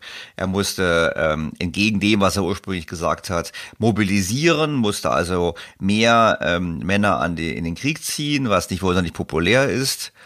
Und jetzt ist die Frage, wie geht's weiter? Gibt es doch vielleicht eine Kompromisslösung? Gibt es vielleicht doch einen, ein Aufgeben Russlands? Oder müssen wir uns eher auf was Schlimmeres einstellen. Dann frage ich mal, wie Sie das so beobachten. Ich rede jetzt oft äh, mit äh, polnischen Freunden und nur noch wenigen russischen, die äh, äh selber hier wohnen und nicht einreisen müssen. Und äh, stelle mir die Frage nach der Sterbebereitschaft selbst dieser sehr knappen Söhne. Wir müssen uns deutlich machen, was das Besondere an dieser Rekrutierung von 300.000 Mann gewesen ist. Die haben ein Durchschnittsalter von 35 Jahren.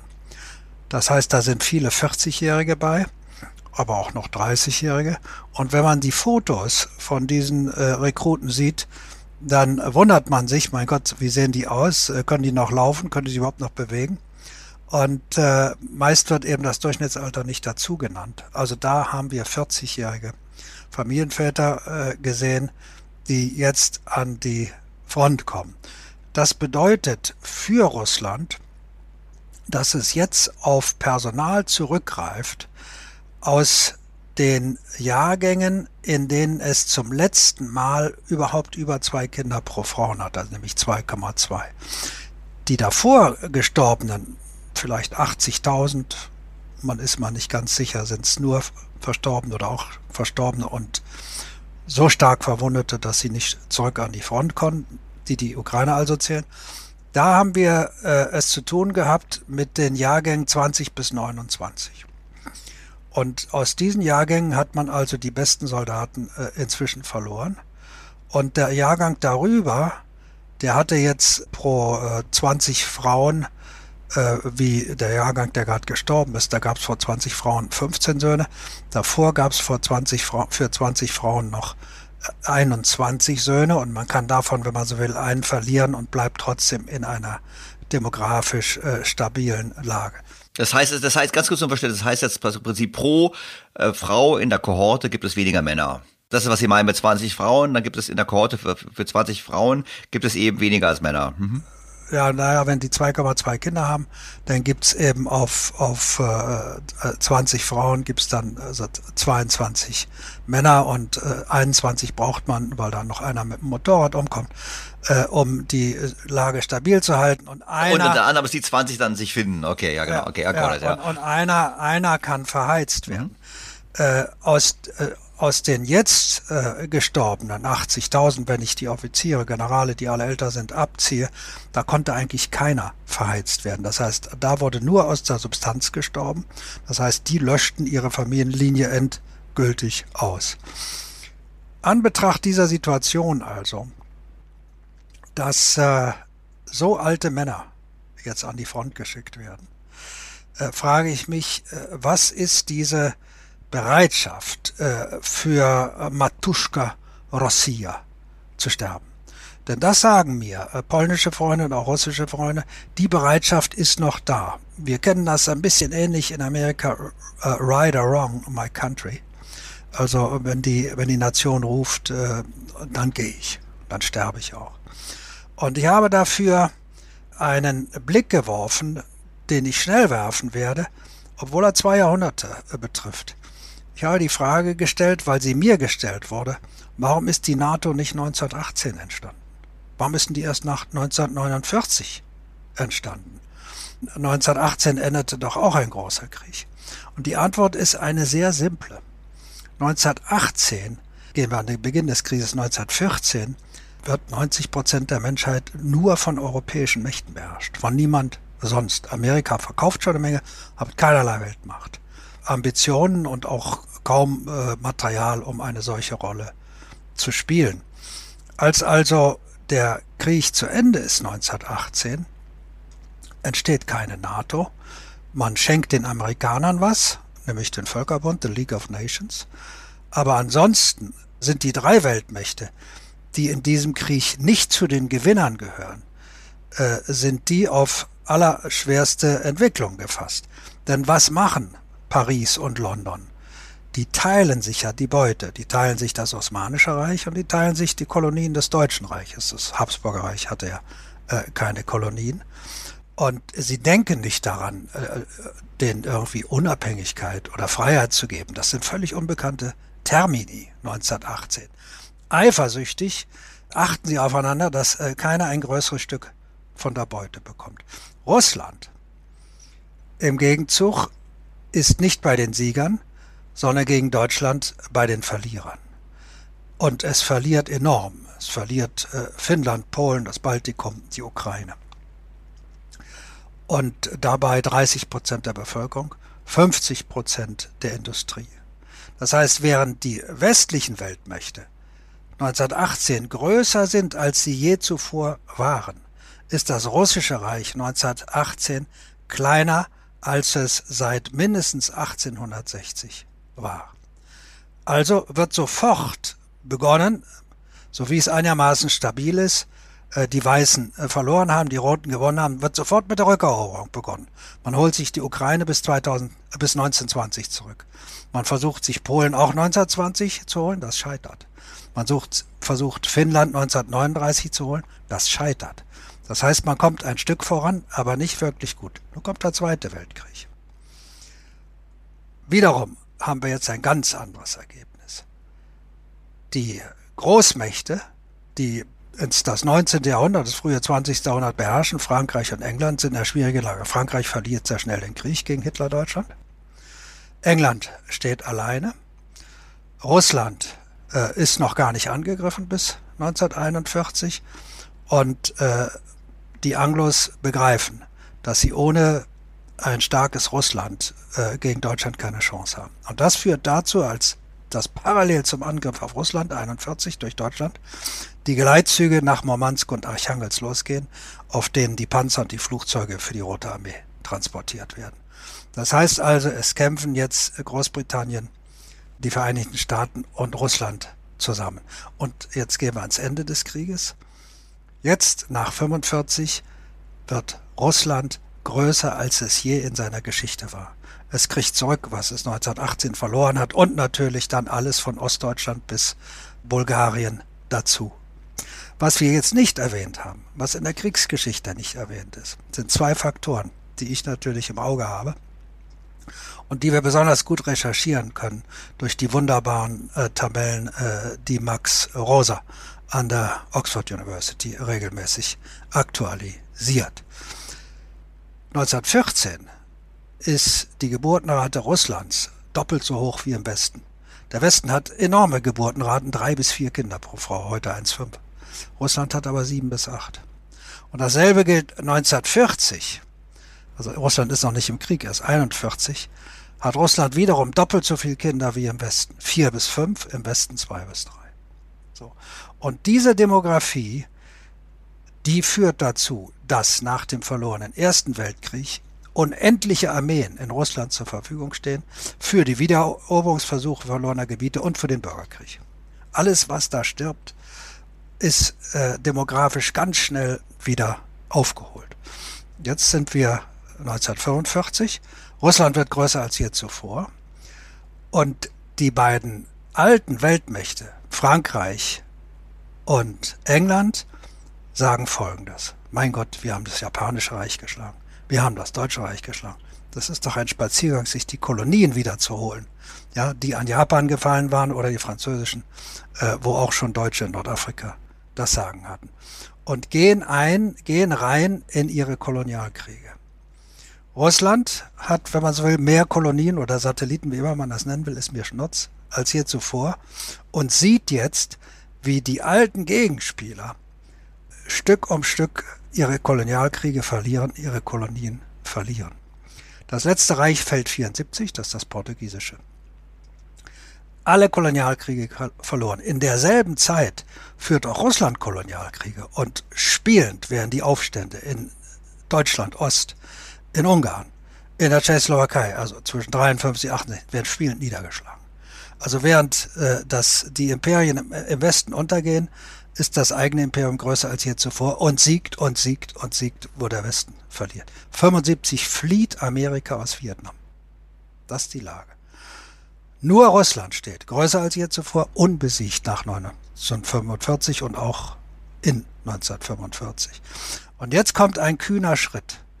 Man will sich jetzt holen, was man 1880 nicht bekommen hat. 1880 wollte Russland sich Indien holen und die Engländer wollten es behalten. Und es gab einen Stellvertreterkrieg um äh, Afghanistan. Und äh, man einigt sich darauf, dass Afghanistan ein Pufferstaat wird. Russland holt sich Zentralasien. Großbritannien behält Indien. 1880 ist der Friedensschluss. 100 Jahre später, 1979, wie gesagt, Amerika ist abgehauen aus Vietnam, das letzte Welt westliche Reich fällt, jetzt geht man rein nach Afghanistan. Jetzt holt man sich das. Und jetzt macht man den ersten Fehler. Man hat nicht verstanden, warum die westlichen Kolonialmächte ihre Kriege verloren haben. Die hatten noch einen Kriegsindex zu Hause von 1 bis 2 auf 1000 alte Männer, 1000 bis 2000 junge Männer. Aber die Kolonien hatten Kriegsindex 6. 1000 alte Männer, 6000 junge Männer. Und das war auch in Afghanistan so.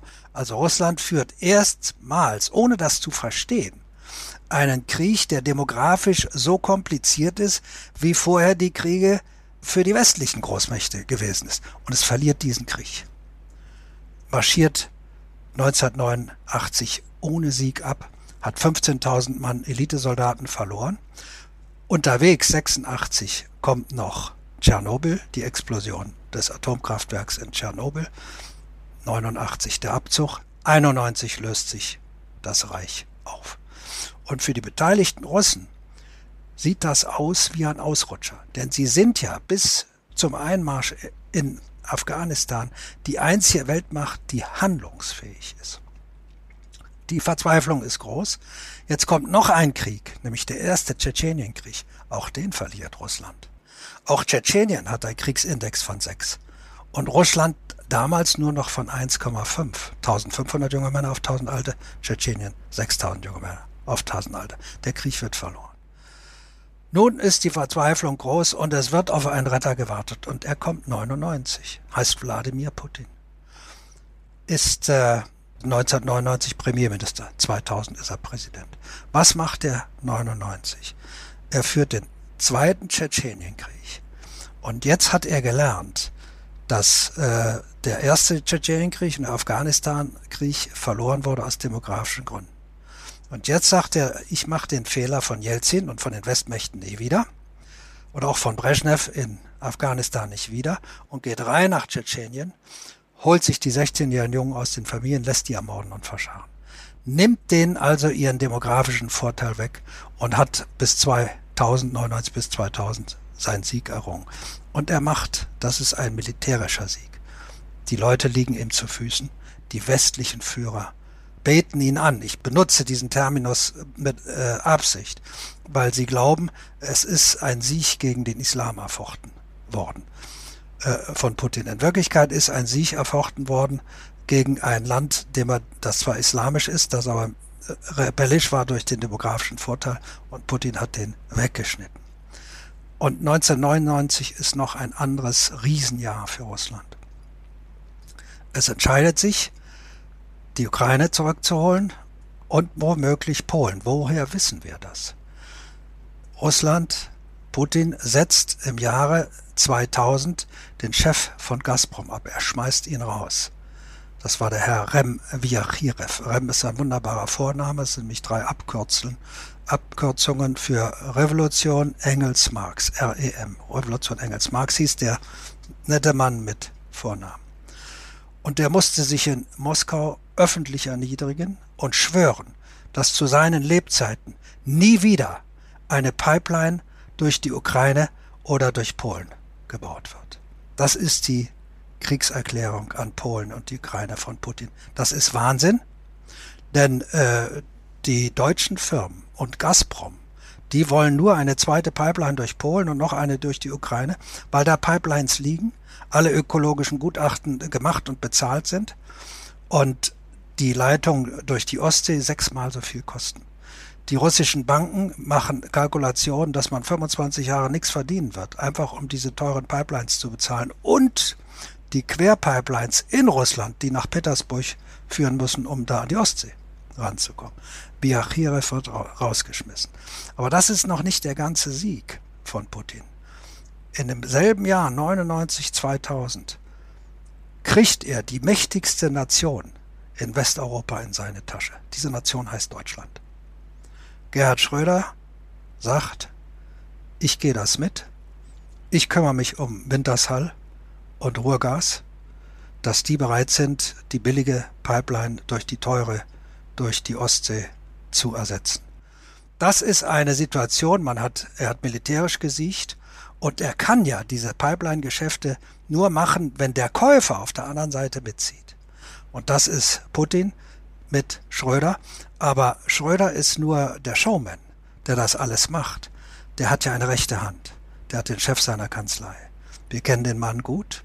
Der heißt Steinmeier und ist heute Präsident. Und wenn wir uns seine Rede vom 28. Oktober angehört haben, die war ja nicht so richtig ja. toll, nicht? Das war ein bisschen weinerlich. Ja, fand, ja, war nicht toll, aber wir fanden zum Beispiel, da wird das Baltikum äh, erwähnt und Moldawien, Das Wort Polen wird nicht erwähnt. Weil in dem man äh, instinktiv das Gefühl sein muss, so wie ich das Wort Polen erwähne, wird man fragen, Frank Walter, du warst doch die ausführende Hand. Wie, erzähl doch mal ein bisschen über Polen. Also wir zurück nach 99. Bevor Sie zurück zu 99 kommen, eins sagen. Sie hatten angekündigt nach dem Motto, warum die NATO nicht nach dem Ersten Weltkrieg entstanden ist. Und Sie haben jetzt natürlich, das war alles super spannend, da wollte ich Sie unterbrechen. Ich glaube, die Kurzfassung ist wahrscheinlich, weil der Westen erkannt hat, demografisch hat er ein Problem mit Russland und deshalb müssen wir alle zusammenstehen. Hätte ich jetzt mal wahrscheinlich als Kurzantwort gemacht. Ja. Als, Kur als Kurzantwort, 1918 beherrschen noch europäische Mächte die Welt. 1945 beherrschen nicht mehr europäische Mächte die Welt und eine, Frankreich, hat sogar den Krieg schon verloren. Und deshalb suchen die Schutz. Sie verhalten sich ähnlich, ich benutze das in der Kriegsdemografie immer gerne, wie tödlich verfeindete Indianerstämme in Nordamerika, die, wenn sie einen Krieg gegeneinander geführt hatten, die hatten meist nur zwei bis drei Kinder, äh, und so viele junge Männer gegenseitig umgebracht hatten, dass der Stamm, Stamm äh, ökonomisch nicht mehr viable war, dann haben die sich gegenseitig adoptiert. Das machen die Europäer, nachdem sie die Weltmacht verloren haben und selber angreifbar geworden sind, äh, adoptieren sich gegenseitig, machen also die NATO. Die NATO ist der Beweis, äh, die europäischen äh, Großmächte haben ihre Zeit gehabt und die ist vorbei. Am deutlichsten natürlich 1956, als Eisenhower äh, den Briten und den Franzosen sagt, den Suezkanal holt ihr euch nicht. Das war zwar der anglo-ägyptische britische Sudan, aber ich äh, rufe euch zurück. Das heißt, die Ex-Kolonie zeigt den alten Weltmächten, wer jetzt das Sagen hat. Ich wollte gerade sagen, wir fassen zusammen. Also der, der Putin hat, äh, hat bewiesen, wir können es, wir können es, obwohl wir demografisch benachteiligt sind, können wir es machen. Wir müssen brutal vorgehen. Und er hat bereits im Jahr 2000 die Grundlagen dafür gelegt, ähm, im Prinzip Polen und andere anzugreifen, einfach deshalb, weil die, äh, die, die Gaspipelines, obwohl sie signifikant teurer sind, mit williger Hilfe von einigen in Deutschland um die Länder herum gebaut, was auch heftig kritisiert wurde. So, aber jetzt sind wir ja noch nicht, wie es jetzt weitergeht, weil ich meine ganz ehrlich. Äh, ja, doch, es geht, geht ja gleich weiter. Also 99 kommt der, der Sieg über Tschetschenien, das Rausschmeißen des Gazprom-Chefs, das in die Tasche stecken der deutschen Regierung und es kommt gleichzeitig etwas ganz Merkwürdiges in die NATO. Die NATO hat ja ein Problem an ihrer Südostflanke, ist immer Griechenland gegen Türkei. Ja, man, das sind beides NATO-Partner und man muss immer Angst haben, dass sie aufeinander schießen. Und 1999 wird zum ersten Mal in ihrer Geschichte ein militärisches Bündnis geschlossen zwischen Deutschland und Polen. Die sind nämlich beide in der NATO, Polen seit 99. Und in dem Moment, wo Deutschland mit Polen in der NATO ist, fängt es die Konspiration an gegen Polen und die Ukraine, gleich gegen beide ein ungeheurer Erfolg für Putin. Und dann folgen weitere Siege. Dann kommt 2008 Georgien, dann kommt 2014 Krim und dann kommt 2015 bis 2020 Syrien.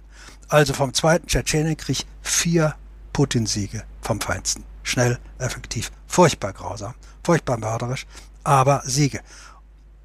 Normalfall hätten die Russen mit dem Nachdenken an müssen, anfangen müssen nach der Liga Niederlage in Afghanistan und dann der ersten Niederlage in Tschetschenien. Wie die westeuropäischen Mächte. Die haben ja auch gelitten am Verlust ihrer Imperien und haben es am Ende geschluckt. Haben es etwas leichter geschluckt, als jetzt die Russen es schlucken werden, weil während die westlichen Imperien ihre Kolonialreiche verlieren, werden sie zu Hause pro Kopf immer reicher.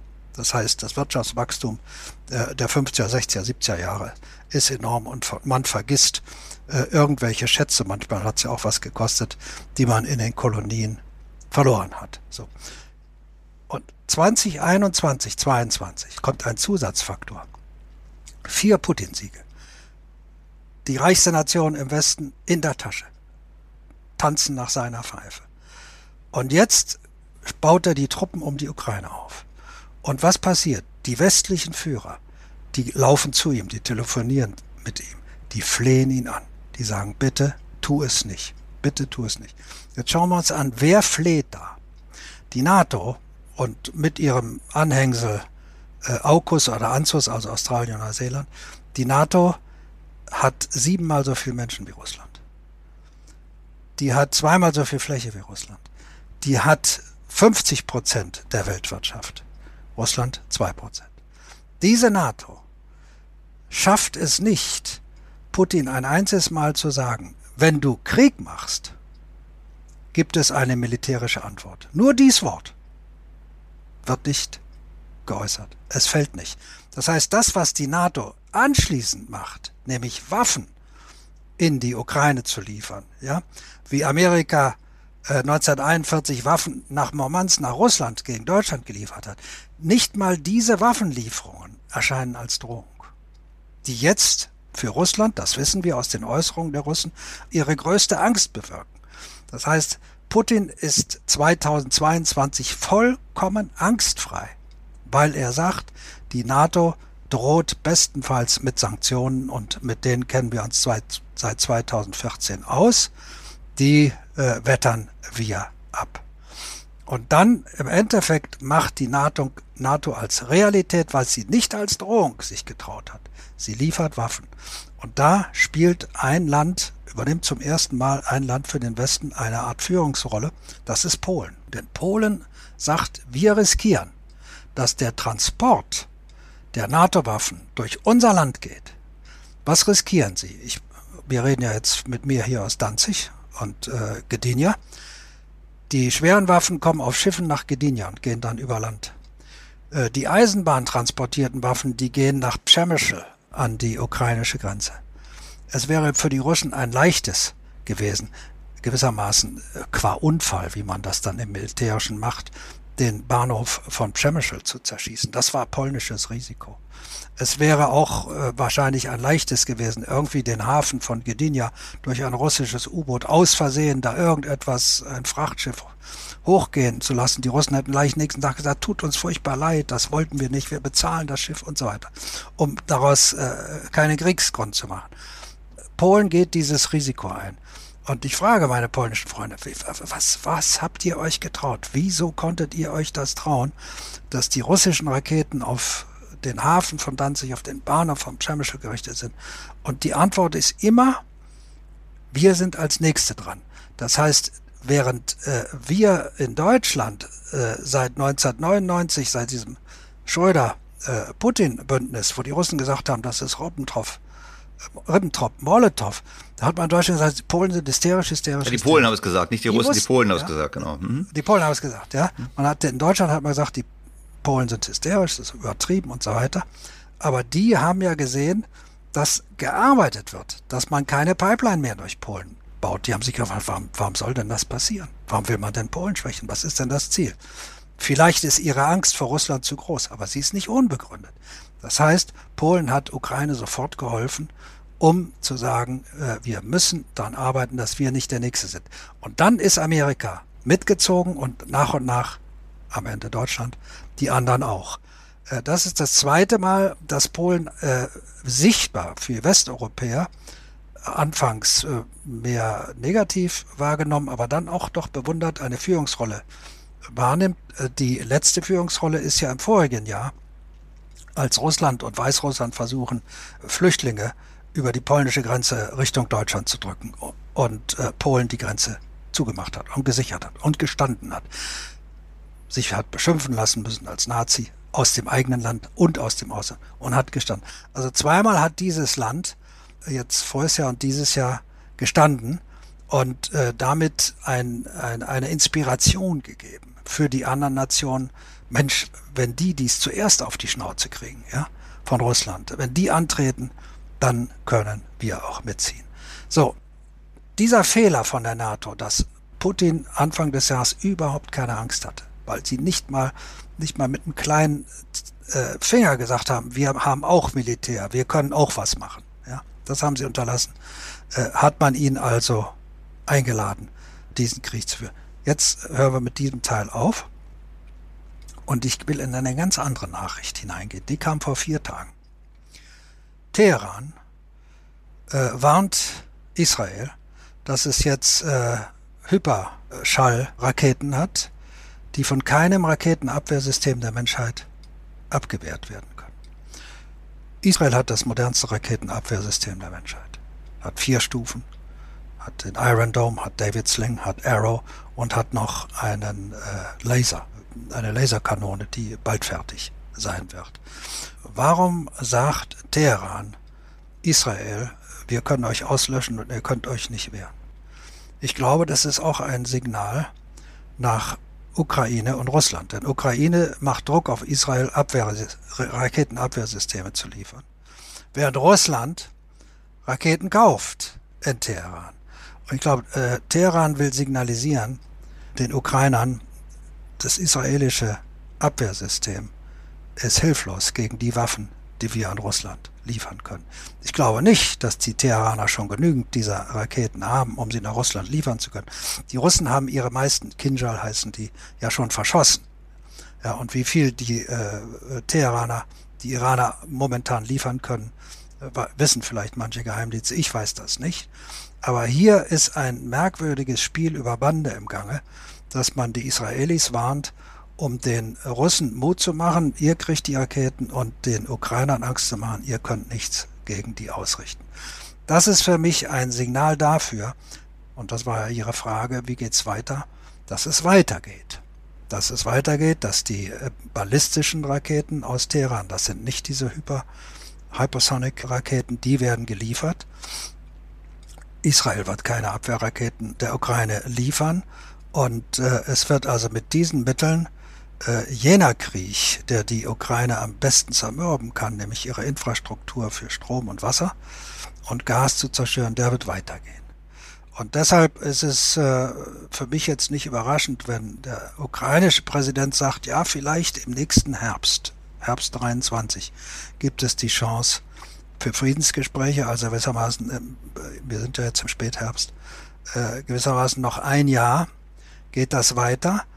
Weil auch er sich darauf einstellt, dass er in diesem Jahr doch aus den anderen Ländern, äh, andere äh, Länder haben auch schöne Töchter und sehr gute Raketenabwehrsysteme, dass die liefern, einschließlich der Deutschen, die sehr gute Systeme haben, und dass er diesen Angriff der Russen mit iranischen Waffen, dass er diesen Angriff abwehren kann, auch ohne das israelische Material, und dann gewissermaßen äh, die Russen das letzte Ass aus dem Ärmel gezogen, gespielt und erfolglos auf den Tisch gelegt haben. Aber so lange, jetzt wir reden noch ein Jahr, so lange, glaube ich, äh, äh, muss man sich einstellen. Jetzt kommen wir gleich noch auf die Szenarien, wie es da zu Ende geht. Das frage ich mal. Und äh, Sie wissen das ja, wir können auch, wir können das auch rausschneiden, meine Frage und auch Ihre Antwort, wenn wir der Auffassung sind. Wir kommen hier auf ein ganz dünnes Eis. Wir hatten ja diesen, diese beiden Anschläge auf die Pipelines. Also, wenn ich jetzt nicht frage, werden mich die Hörer fragen, warum fragst du nicht? Und ich habe die Frage natürlich auch. Und ich meine, das ist mir die Frage, wer macht das? Und ich habe mich halt, ich bin kein Verschwörungstheoretiker, ich schaue mir das einfach an und sage mir so, hm, auch wenn ich Ihnen das nochmal zuhöre, irgendwie so in russischem Interesse ist es ja irgendwie nicht, wenn die kaputt sind, weil dann habe ich ja gar nichts mehr, um Deutschland nochmal zu motivieren, Tisch zu kommen. Eigentlich ist es doch im Interesse von jenen, die sicherstellen wollen, dass Deutschland nicht wieder umfällt, hätte ich jetzt gesagt. Also wie gesagt, das ist aber jetzt eine Verschwörungstheorie. Alle sagen sofort, nee, um Gottes Willen, das müssen die Russen gewesen sein. Insofern, bevor ich mich im Kopf und Kragen rede, frage ich mal lieber Sie, was Sie dann dazu sagen. Also, äh, wir müssen drei Daten im Auge behalten. 26. September, es wird gemeldet, dass in den Nordsee-Pipelines etwas passiert ist. 26. September. 27. September. Polen ist zum ersten Mal frei von russischem Gas, kriegt die neue Pipeline aus Norwegen über Dänemark. 27. 28. September in der Früh. Deutsche Ingenieure sagen, wenn Salzwasser in die Röhren läuft, dann werden die unbrauchbar. Dann kann man in Zukunft kein Petroleum mehr drin transportieren. 28. November. Und jetzt sind wir 28. November, äh, September am Nachmittag und wir wandeln in die Schweiz, in das schöne Städtchen Zug, wo ich lange gelehrt habe, am Institut für Finanzdienstleistungen. Und in Zug sitzt die Gazprom GmbH und die sitzt in Zug bekannterweise, weil Schröder sie 2005 dorthin gesetzt hat, weil er 2005 äh, äh, darauf rechnet, dass er die Wahl verliert, die er dann auch verloren hat gegen Merkel. Und er wollte geschützt sein vor der deutschen Justiz und hat gesagt, äh, die Firma, äh, die man irgendwann befragen wird, wie denn dieses Bündnis zwischen Deutschland und Russland gegen Polen zustande kam, die liegt in der Schweiz. Die kann niemand schwagen. So, also 29, 29. in der Früh, deutsche Ingenieure sagen, die Leitung ging kaputt. Am Nachmittag aus der Schweiz, wo man ja alles sehen kann, was in der Ostsee so abläuft, ja. Nein, die kann man reparieren. Die sagen, Gazprom sagt, nein, die kann man reparieren. Und wir gehen einen Monat weiter. Auf einmal sagt Putin, äh, Leute, wenn ihr Schwierigkeiten habt, ein Schalter lege ich um, dann geht Gazprom. Äh, dann geht äh, die Gazprom-Leitung Nord Stream 2. Das heißt, es sieht so aus, als ob die eine Leitung kaputt ist und die zweite relativ leicht äh, zu reparieren ist und die Leute in der Schweiz das gewusst haben. Ja, sonst wären sich nicht äh, so weit aus dem Fenster ge gehängt haben. Da wir bis heute ja keine Fotos über alle vier Löcher, ne, es werden ja vier Löcher an jeder äh, jeweils zwei an, an einer Pipeline haben ja keine Fotos von den vier Löchern. Es gibt diese eine Aussage, ein Loch ist 250 oder 2500 Meter lang. Das kann man nicht mehr reparieren. So meine ich jetzt aus diesem Rückblick, Putin hatte die Pipelines verloren. Deutschland hatte gesagt, wir kaufen nicht mehr. Polen wurde unabhängig, sowohl von der Jamal über Polen als auch äh, irgendwie aus Deutschland durch die äh, Nord Stream Pipelines hatte der man äh, hatte jetzt mit etwas, was nichts mehr wert war für Russland, konnte man sagen zu den Polen, bleibt mal schön ängstlich. Ihr denkt, ihr seid frei von unserem Druck. Ich zeige euch mal, was mit eurer schönen neuen Pipeline aus Norwegen und Dänemark passieren kann.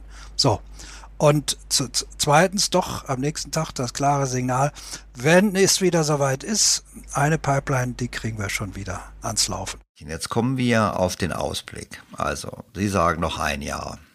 Ich meine, es wird keinen Sieg Russlands geben in der Eroberung der Ukraine. Ich glaube, das können wir heute festhalten, ist nicht zu sehen. Es wird auch nicht das Szenario geben, dass in der Tat äh, die Ukraine oder die Ukrainer mit westlicher Hilfe Richtung Moskau marschieren. Ich glaube, das können wir auch ausschließen. Also im Prinzip ein Jahr weiter sinnloses Sterben und dann gibt es dann irgendwo einen Erschöpfungswaffenstillstand und Putin macht weiter und alle machen weiter und oder wie muss ich, ich meine, es gibt das Thema Entschädigungszahlungen, es gibt das Thema Sanktionen gegen Russland, die anhalten. Ich meine, was für ein Szenario sollten wir uns da vorstellen? Also A ist jetzt interessant, Frankreich ist vorgeprescht und hat gesagt, ja, es muss, ich sage jetzt noch nicht den militärischen Teil, es muss zu Bestrafungen von russischen Kriegsverbrechen kommen, es muss zu Wiedergutmachung kommen, also zu russischen Zahlungen. Man hat sich dort die ukrainische Position zu eigen gemacht und ich vermute, der Rest der NATO wird nachziehen. Putin hat schon noch eine Chance. Er kann jetzt aus äh, der Südukraine äh, keinen Angriff mehr führen auf Odessa, auf Transnistrien und auf Moldawien. Die, die äh, Chance hat er sich verstellt. Ein neuer Angriff müsste äh, über den Dnieper geführt werden und die Verluste für seine 35 Jahre alten Soldaten äh, würden enorm ausfallen. Aber was er machen könnte, wäre natürlich im Norden ein neuer Angriff auf Kharkiv, also die zweitgrößte Stadt der Ukraine, äh, deren Oblast, also Bundesland, wenn man so will, äh, ja befreit wurde im äh, September, Oktober. Also er könnte von dort wieder angreifen, aber wenn er von dort angreifen wollte, würde man doch jede Bereitstellung von Waffen äh, sehr gut beobachten können, nachvollziehen können und es würde Kharkiv mit erstklassigen Abwehrsystemen, auch Raketenabwehrsystemen ausgestattet sein und das hätte also die besten panzerbrechenden Waffen der Welt umgehend zur Verfügung. Die hatte es ja nicht am 22. Februar umgehend zur Verfügung. Ja, die verschiedenen Raketen, um die Panzer auf den Kopf zu treffen und in die Luft zu jagen, die kamen ja nach und nach später. Die legen jetzt bereit. Das heißt, Russland könnte das versuchen, aber die Ukraine wäre auf eine Weise vorbereitet auf einen solchen Angriff wie auf nichts äh, anderes in diesem bisher abgelaufenen Krieg. Deshalb würde ich auch sagen, dass das Kriegsziel äh, des Westens ist, dass die NATO nicht verliert. Äh, das Kriegsziel, äh, dass die NATO so sehr gewinnt, dass sie auch die Krim zurückholt, das hat schon der Ex-Chef äh, der britischen Streitkräfte vor drei Tagen in einem Interview stark in Frage gestellt. Aber er hat so ungefähr gesagt, also es wird irgendwann doch dieser Kompromiss äh, Vorschlag auf den Tisch kommen von russischer Seite, okay, die Ukraine äh, bleibt und sagen wir mal in, in Luhansk und Donetsk da stimmen wir einer äh, international überwachten äh, Volksabstimmung zu. Ja, das könnte ein Szenario sein, in, in dem dann äh, die Ukraine sagen könnte, wäre auch nicht dumm, äh, weil man nicht nur auf den Moment schauen muss, wo die Ukraine auch sagen könnte, okay, wir lehnen diese Lösung mit der Ukraine ab, dass die Ukraine russisch bleibt, aber wir halten still. Wir schlucken das. Es gibt ja eine Zukunft. Es kann ja auch mal eine Zukunft kommen, äh, wo die äh, äh, Krim-Leute, äh, wo das Umfeld verwüstet ist, äh, bis hin auf die russische Seite, wo die Krim-Leute sagen, Mensch, äh, dieses Russland äh, kommt ja überhaupt nicht mehr auf die Beine. Die Überweisungen aus Moskau, dass es uns hier gut geht, die bleiben aus. Die könnten auch mal wieder ein Interesse entwickeln, äh, zur Ukraine zu gehören und könnten ihrerseits, wenn das so wäre, eine Volksabstimmung vorschlagen für die Rückkehr zur Ukraine. Also ein Verzicht ein nicht konsensualer Verzicht der Ukraine auf die Krim könnte in der Ukraine durchaus vermittelt werden als kein ewiges Verlieren, äh, kein ewiges Verlieren der Krim. Und auf diese Weise würde ich sagen, käme man äh, wahrscheinlich doch sich näher. Die russische und die ukrainische Seite, das heißt also die amerikanische und die russische Seite. Na gut, und Russland, aber ich meine, für Putin wäre das doch dann, gut, das wäre eine offensichtliche massive Niederlage. Ähm, er hat die, er hat die nachfolgende Generation brutal geschwächt durch den Blutzoll. Er hat ähm, Materialverluste, er hat die Sanktionen wirken, dann kann er sich wahrscheinlich nicht mehr halten. Gut, Bürgerkrieg droht nicht, weil dazu gibt es wenig junge Menschen in Russland, aber was ist das Szenario dann? Ich meine, ist Russland dann, oder ist es, oder ist es, nochmal ganz, weil Sie ja in dem ersten Podcast auch so schön dargelegt haben, wo wir gesprochen haben, über die, das Denken von Putin, oder gibt es dann doch das Thema eben der irrationalen Reaktion, des, des Sagen daraus, das will ich nicht und dann eben doch das Thema Atomwaffen und ähnliches. Ich meine, was klingt für mich alles ein bisschen traurig, aber so ein bisschen, okay, wir ermatten uns und dann reden wir miteinander und da gibt es einen Kompromiss und dann dürfen die Russen ihr, ihr Öl und ihr Gas wieder verkaufen und zahlen, damit sie Entschädigungen leisten können und, das, und dann geht das Leben weiter wie bis davor. Das kann ich mir schwer vorstellen. Wir haben zwei Punkte jetzt, also Atomwaffen und wie verliert Putin sein Amt. Äh, bei den Atomwaffen war das meiner Einschätzung nach Bluff von Anfang an, weil seine praktische Erklärung, dass er bereit ist, als erster Atomwaffen einzusetzen, eine taktische, die wurde von den amerikanischen Generalen eigentlich immer sehr souverän beantwortet. Die haben gesagt, eine taktische Atomwaffe, die kann eine Schlacht entscheiden, aber nicht den Krieg. Aber viel wichtiger ist, wenn ich mit der taktischen Atomwaffe die Gegenseite, die auch Atomwaffen hat, vor einem Weltuntergang bedrohen will, dass man sagt, wenn ihr jetzt antwortet, nuklear ist Weltuntergang. Haben diese Generale eigentlich äh, einschließlich ehemalige NATO-Chefs gesagt, wieso denn Weltuntergang? Wir würden doch gar nicht nuklear antworten. Wir würden Putin konventionell äh, äh praktisch äh, mhm. jeden, jeden Hafen, jeden, jede Eisenbahnkreuzung, jeden Flughafen äh, in 24 Stunden kaputt machen. Die Flotte in Syrien wäre als erste weg. Und äh, was macht er jetzt? Jetzt macht er, macht er noch eine Atomwaffe? Oder was? Das heißt, in dem Moment, wo Putin Atomwaffen angekündigt hat, hat er alle Atommächte herausgefordert, weil die ja alle diesen Konsens haben, keiner nutzt sie zuerst, keiner setzt sie zuerst ein. Das heißt, wenn einer damit äh, droht, dass er zuerst einsetzt und äh, dann die Angst bei allen Atommächten da ist, dass die bedrohte Seite Amerika atomschlagmäßig zurücklangt, dann ist Weltuntergang und den will China nicht, den will nicht mal Nordkorea. Das heißt, äh, den will Indien nicht, den will Pakistan nicht. Man sagt in Amerika, er kann Pakistan, Russland kann Pakistan mit einer, mit einer taktischen Nuklearwaffe angreifen.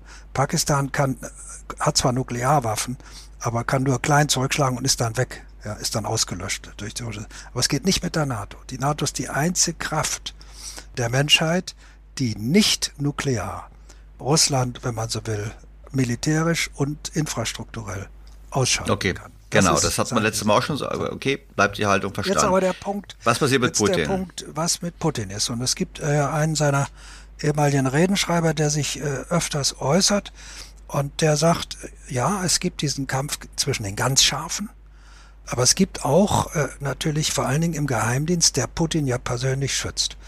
Also Putin wird nicht von der Armee geschützt, sondern Putin wird von der Dzerzhinsky, Division geschützt. Das ist eine äh, Division des Innenministeriums, also das Geheimdienst. Wir haben die Situation ähnlich wie 53, als Beria Moskau hat mit, mit den KGB-Truppen und die Rote Armee ja äh, keine Truppen in Moskau hatte. Und dann Zhukov kennen jetzt aus dem Film alle die Szene, sagt, äh, was ist los? Die Ruhmreich-Rote Armee, warum darf die nicht nach Moskau? Und dann wird das ausgeschossen zwischen den beiden und die Rote Armee äh, siegt. Er sagt, die Situation ist heute ähnlich. Die Geheimdienstdivision, das sind Soldaten, das sind immer die schönsten Uniformen auf dem Roten Platz bei den ähm, Paraden, die schützen Putin. Aber die Geheimdienstleute, die wissen auch, ich meine, jetzt hat ja sogar die Direktorin der Zentralbank das gesagt, dass die Sanktionen bereits greifen und zahllose Industrien, äh, russische Industrien im nächsten Jahr stilllegen werden. Das heißt, selbst wenn er jetzt, wenn wir jetzt unseren Kriegsausblick bis nächsten Herbst haben, können in der Zeit äh, russische Firmen in großer Zahl äh, bankrott gehen müssen dann zwangsverstaatlicht werden, das würde passieren, aber sie hätten nicht das Personal, um das zu machen, was sie bisher gemacht haben. Sie könnten wahrscheinlich nicht mehr eine Waschmaschine oder einen Eischrank produzieren, weil sie weder die Elemente haben, noch auch nur dafür noch äh, die Ingenieure. Also ist das Szenario so, der Geheimdienst mit seiner eigenen Armee äh, sagt zu Putin, pass auf, du äh, bist krank, du trittst zurück aus Krankheitsgründen. Und deinen Nachfolger, den wirst du persönlich ins Amt einführen dürfen. Ja, vor der, vor der, vor den Kameras sagst du, äh, äh liebe Russen und so weiter, äh, äh, es geht mit mir nicht mehr, ich bin in Behandlung, aber ich habe hier einen sehr tüchtigen Mann und äh, führt ihn persönlich ein, nutzt dabei nochmal sein Charisma gegenüber dem russischen Volk, das er gewonnen hat durch diese vier Siege, die wir vorhin äh, besprochen haben. Und dann meint dieser Redenschreiber, seinen Namen habe ich jetzt nicht parat, äh, wird natürlich noch die ganz harte Truppe äh, versuchen, das zu verhindern. Wo er aber auch wieder gesagt hat, dann äh, erweist sich, wenn der Geheimdienst, wenn der FSB mit seiner Dzerzhinsky-Division das macht und diese Entscheidung getroffen hat, dann haben die Scharfmacher keine Chance. Dann laufen die. Dann, wenn die dann irgendwie, kann sich ja gar nicht vorstellen, man muss erstmal reinkommen in den Kreml, ja, und da irgendjemand abschießen. Also dann sind die in Lebensgefahr und dann äh, äh, sehen die zu, dass sie das weiter gewinnen. Das wäre das, das Szenario. Und dass diese neue Regierung dann äh, diejenige ist, die diesen Frieden schließt mit der Ukraine, wobei das Gesicht wahren wahrscheinlich weiterlaufen muss. Also die Ukraine sagt, behaltet die äh, Krim ein bisschen, aber wir akzeptieren das nicht wirklich. Und später, und dann sagt man, gut, machen wir in zehn Jahren eine Abstimmung äh, und dann sehen wir weiter. Äh, diese Regierung wird es dann als Aufgabe haben, die Lebensfähigkeit Russlands wiederherzustellen. Und ich glaube, das wird ihr nicht gelingen. Ja, oder wäre es dann die Chance, wäre es dann die Chance, wir haben ja letztes Mal auch oder vorletztes Mal auch oder beide Male diskutiert, dass ja Russland jetzt quasi so zu einem Wurmfortsatz äh, Chinas gewürzt quasi. Ja. Oder wäre das dann nochmal eine Chance, Russland doch noch für den Westen zu, meine, Russland wollte ja einen Westen, aber so, ja. Russland an den Westen doch wieder mehr heranzuführen, um quasi ja. auf diese Art und Weise ähm, da sehen Sie einen alten Vertreter dieser These. Ich gehe mal hier mit, mit dem Rücken runter. Sehen Sie das, das Wappen da hinten? Ja, ich sehe das Wappen da hinten von der, ich sehe nur das NATO-Wappen und das hilft natürlich meinen Hörern nichts, weil die sehen sie ja nicht. Also da war es, ich beschreibe es war ein, ist, ist ein sehr schönes ja. gepflegt, gepflegtes ja. Bücherregal, wie man erwarten würde beim Professor. Unter anderem auch ein Buch über Goethe, wenn ich es richtig sehe, die Gothic. Also mit ja. gut, darunter ist eine Urkunde, wo unten eben das NATO-Symbol zu sehen ist. Mehr kann ich aber nicht NATO, lesen. NATO-Russia Council. NATO-Russia Council, der existiert bis heute. Der hat im Januar zum letzten Mal getagt. Der ist nicht aufgelöst. Ich hatte als Lehrer am NATO Defense äh, College russische Offiziere. Zum letzten Mal 2014, nach, nach der Krim-Eroberung durch Russland, hörte das auf. Und es kam eine, eine, eine neue äh, Gruppe. Vorher hatten wir ziemlich junge Obristen und Kapitäne zur See sehr offene, sehr frei diskutierende, auch über die Zukunft Russlands diskutierende. Und auf einmal, wie ein deutscher General mir sagt, der war ja mit, ich bin dann ja immer nur einen Tag da zum Lernen, und der äh, hatte die eine ganze Woche. Und der sagte, das sind völlig andere Leute. Das sind Betonköpfe. Die sind älter, die sind vorsichtig, die sagen kein Wort, ja, die haben auch Angst, irgendwie was Falsches zu sagen. Das heißt, da war der Bruch. Aber ich bin immer der Meinung äh, gewesen, habe es auch publizistisch vertreten, noch in einem Buch 2019, die Wettkampf um die Klugen, dass äh, dieser, dieser Raum von, von, von Alaska bis Vladivostok äh, dass das ein Schutzraum werden muss, in dem selbst wenn das gelingen äh, würde, ja nur einer von neun Menschen der Menschheit leben würde. In einer Zukunft, in der nicht in der Größenordnung von 100 Millionen, sondern in der Größenordnung von zwei und noch mehr Milliarden Verzweifelte aus dem abrutschenden Teil der Welt versuchen werden, hier ein sicheres Leben zu finden, überhaupt erstmal überleben zu können. Und das würde auch diese Zivilisation zerbrechen.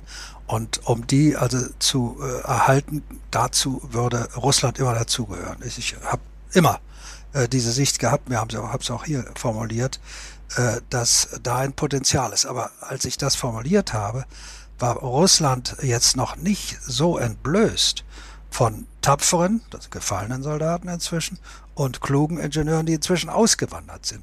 Das heißt, ob Russland selbst nochmal das Potenzial hat, in einer eigentumsbasierten Struktur weltmarktfähige Firmen aufzubauen, das weiß ich nicht. Das kann ich jetzt nicht mehr beurteilen. Das vielleicht nicht, aber ich meine in der Kooperation mit dem Westen, einer Einbettung ja. mit den Rohstoffen und so weiter, wäre sicherlich attraktiv. Und wenn Sie gerade von den zwei Milliarden sprechen, dann meinen Sie ja im Prinzip ja. die westliche Welt, die ja demografisch im Niedergang befindlich ist. Das haben wir auch in einem Podcast, in früheren Podcast schon mal diskutiert, wo Sie im Prinzip sagen, diese, diese westliche Welt muss im Prinzip gemeinsam agieren und alles daran setzen, auch ähm, ja, die, das Bildungsniveau wieder anzuheben. Ja. Das war ja, ja. Der, das war ja ein wichtiges Thema.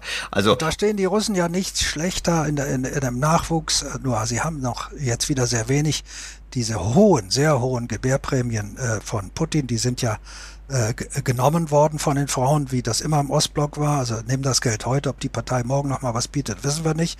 Und jetzt sind sie wieder runter auf 1,4 bis 1,5 Kinder. Sie waren ja hoch auf 1,8. Das ist schon vorbei. Und äh, die Ältesten aus diesen Putin-Prämien, die sind jetzt 14 Jahre alt. Und ob die äh, nicht heute als 14-Jährige sich schon überlegen, wo sie bleiben müssen, äh, weil ihr Land runtergeht, äh, die könnten dazu führen, dass das äh, tatsächlich äh, genauso eine Rohstoffnation bleibt, wie sie es unter Putin äh, gewesen ist.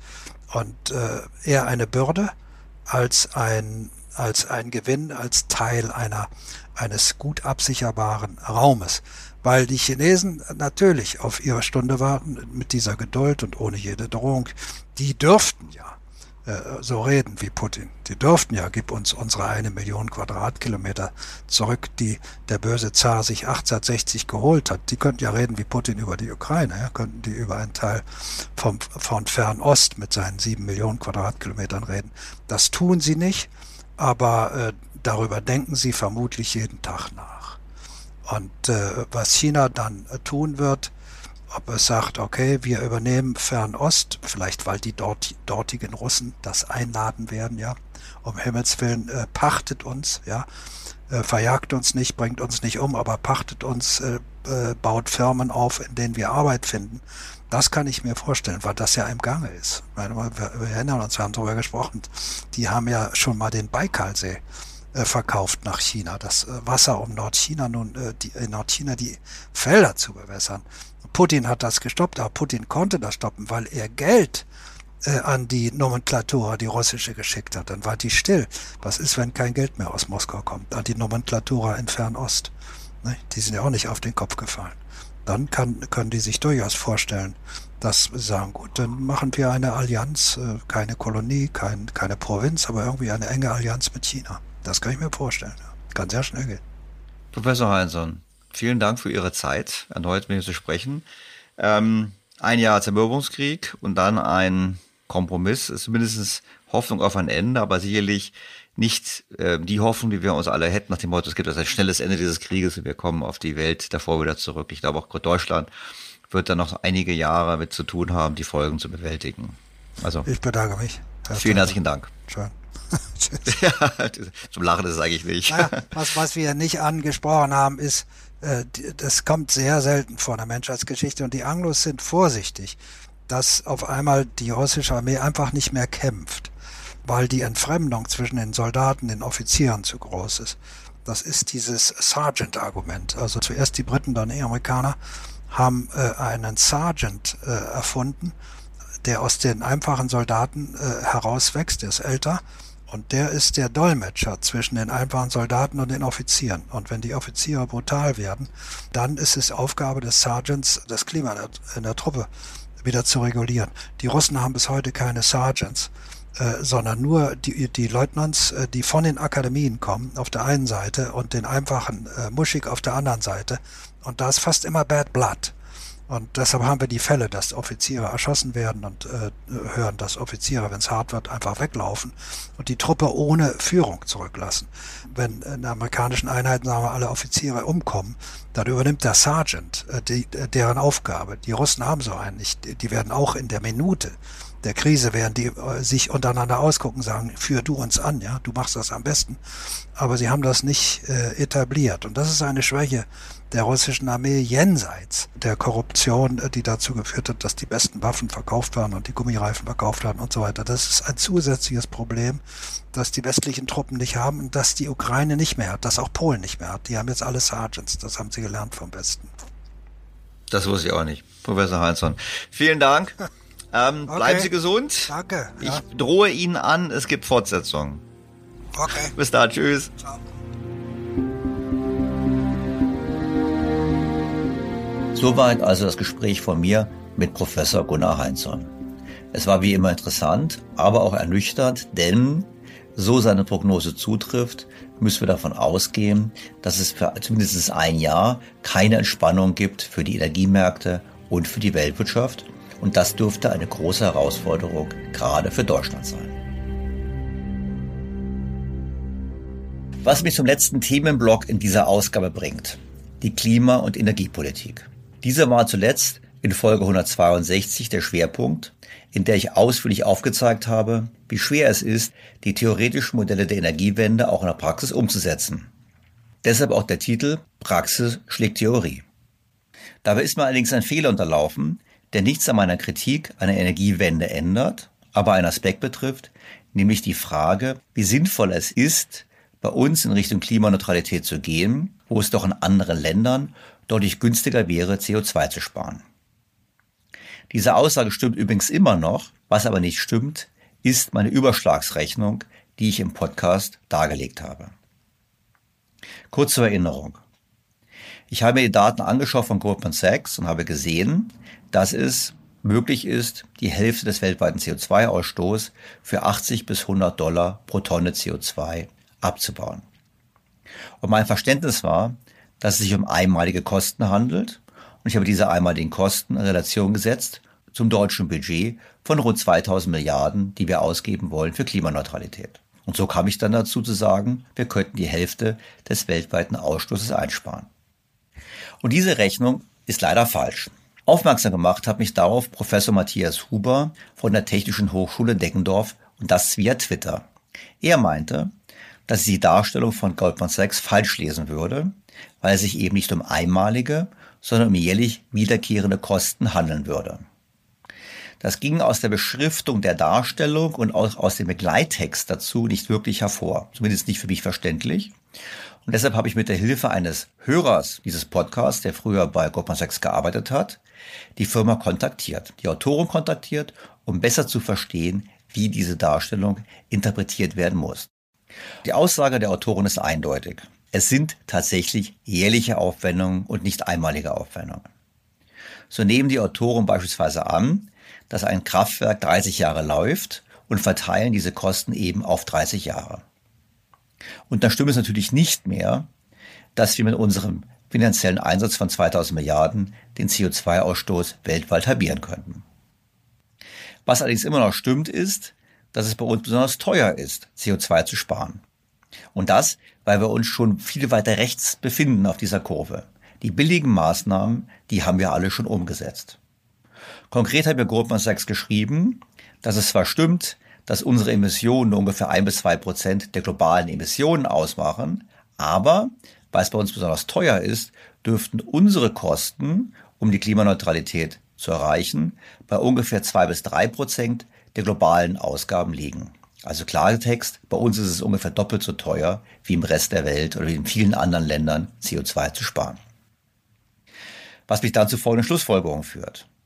Wir würden immer noch mit unseren Mitteln in anderen Regionen der Welt mehr bewirken können, aber sicherlich nicht die 50 Prozent, was sehr traurig ist. Und wir befinden uns auf einem Teil in der Kurve, wo in Zukunft besonders viel Kosteneinsparungen erwartet werden. Das heißt, das zeigt Goldman Sachs auch, dass diese teuren Maßnahmen jedes Jahr eigentlich etwas billiger werden. Und das spricht dafür, dass wir eigentlich in Deutschland erst andere Hebel ziehen sollten, wie die Kernkraft, aber wie auch zum Beispiel Fracking, was immer noch besser ist als Kohle, um damit jetzt CO2 zu sparen, um mehr Zeit zu gewinnen für die anderen Maßnahmen, die heute teuer sind, aber künftig billiger werden. Und vor allem bedeutet es immer noch, dass wir mit unseren Mitteln besonders effizient und effektiv umgehen müssen, um es nicht noch viel teurer zu machen. Ich erinnere an die 1850 Euro pro Tonne CO2 für das 9-Euro-Ticket oder die 50.000 Euro pro Tonne CO2, die der Berliner Senat für die Förderung von Lastenfahrrädern ausgibt. Trotzdem bleibt Folgendes bestehen. Ich habe mich geirrt, einen Fehler gemacht. Ich danke Herrn Professor Huber sehr herzlich für den Hinweis auf einen Fehler meinerseits und kann Sie, meine lieben Hörer, nur ganz herzlich um Entschuldigung bitten. Das war es für diese Woche. Ein etwas zu lange geratener Podcast. Deshalb keine Hörerfragen an dieser Stelle, die kommen nächste Woche, wie auch mein Gespräch mit der Wirtschaftsweisin Professorin Veronika Grimm. Ich freue mich auf Ihre Kritik, Ihre Anregungen und auf Ihr Wiederhören am kommenden Sonntag. Ihr Daniel Stelter. BTO Beyond the Obvious 2.0 featured bei Handelsblatt.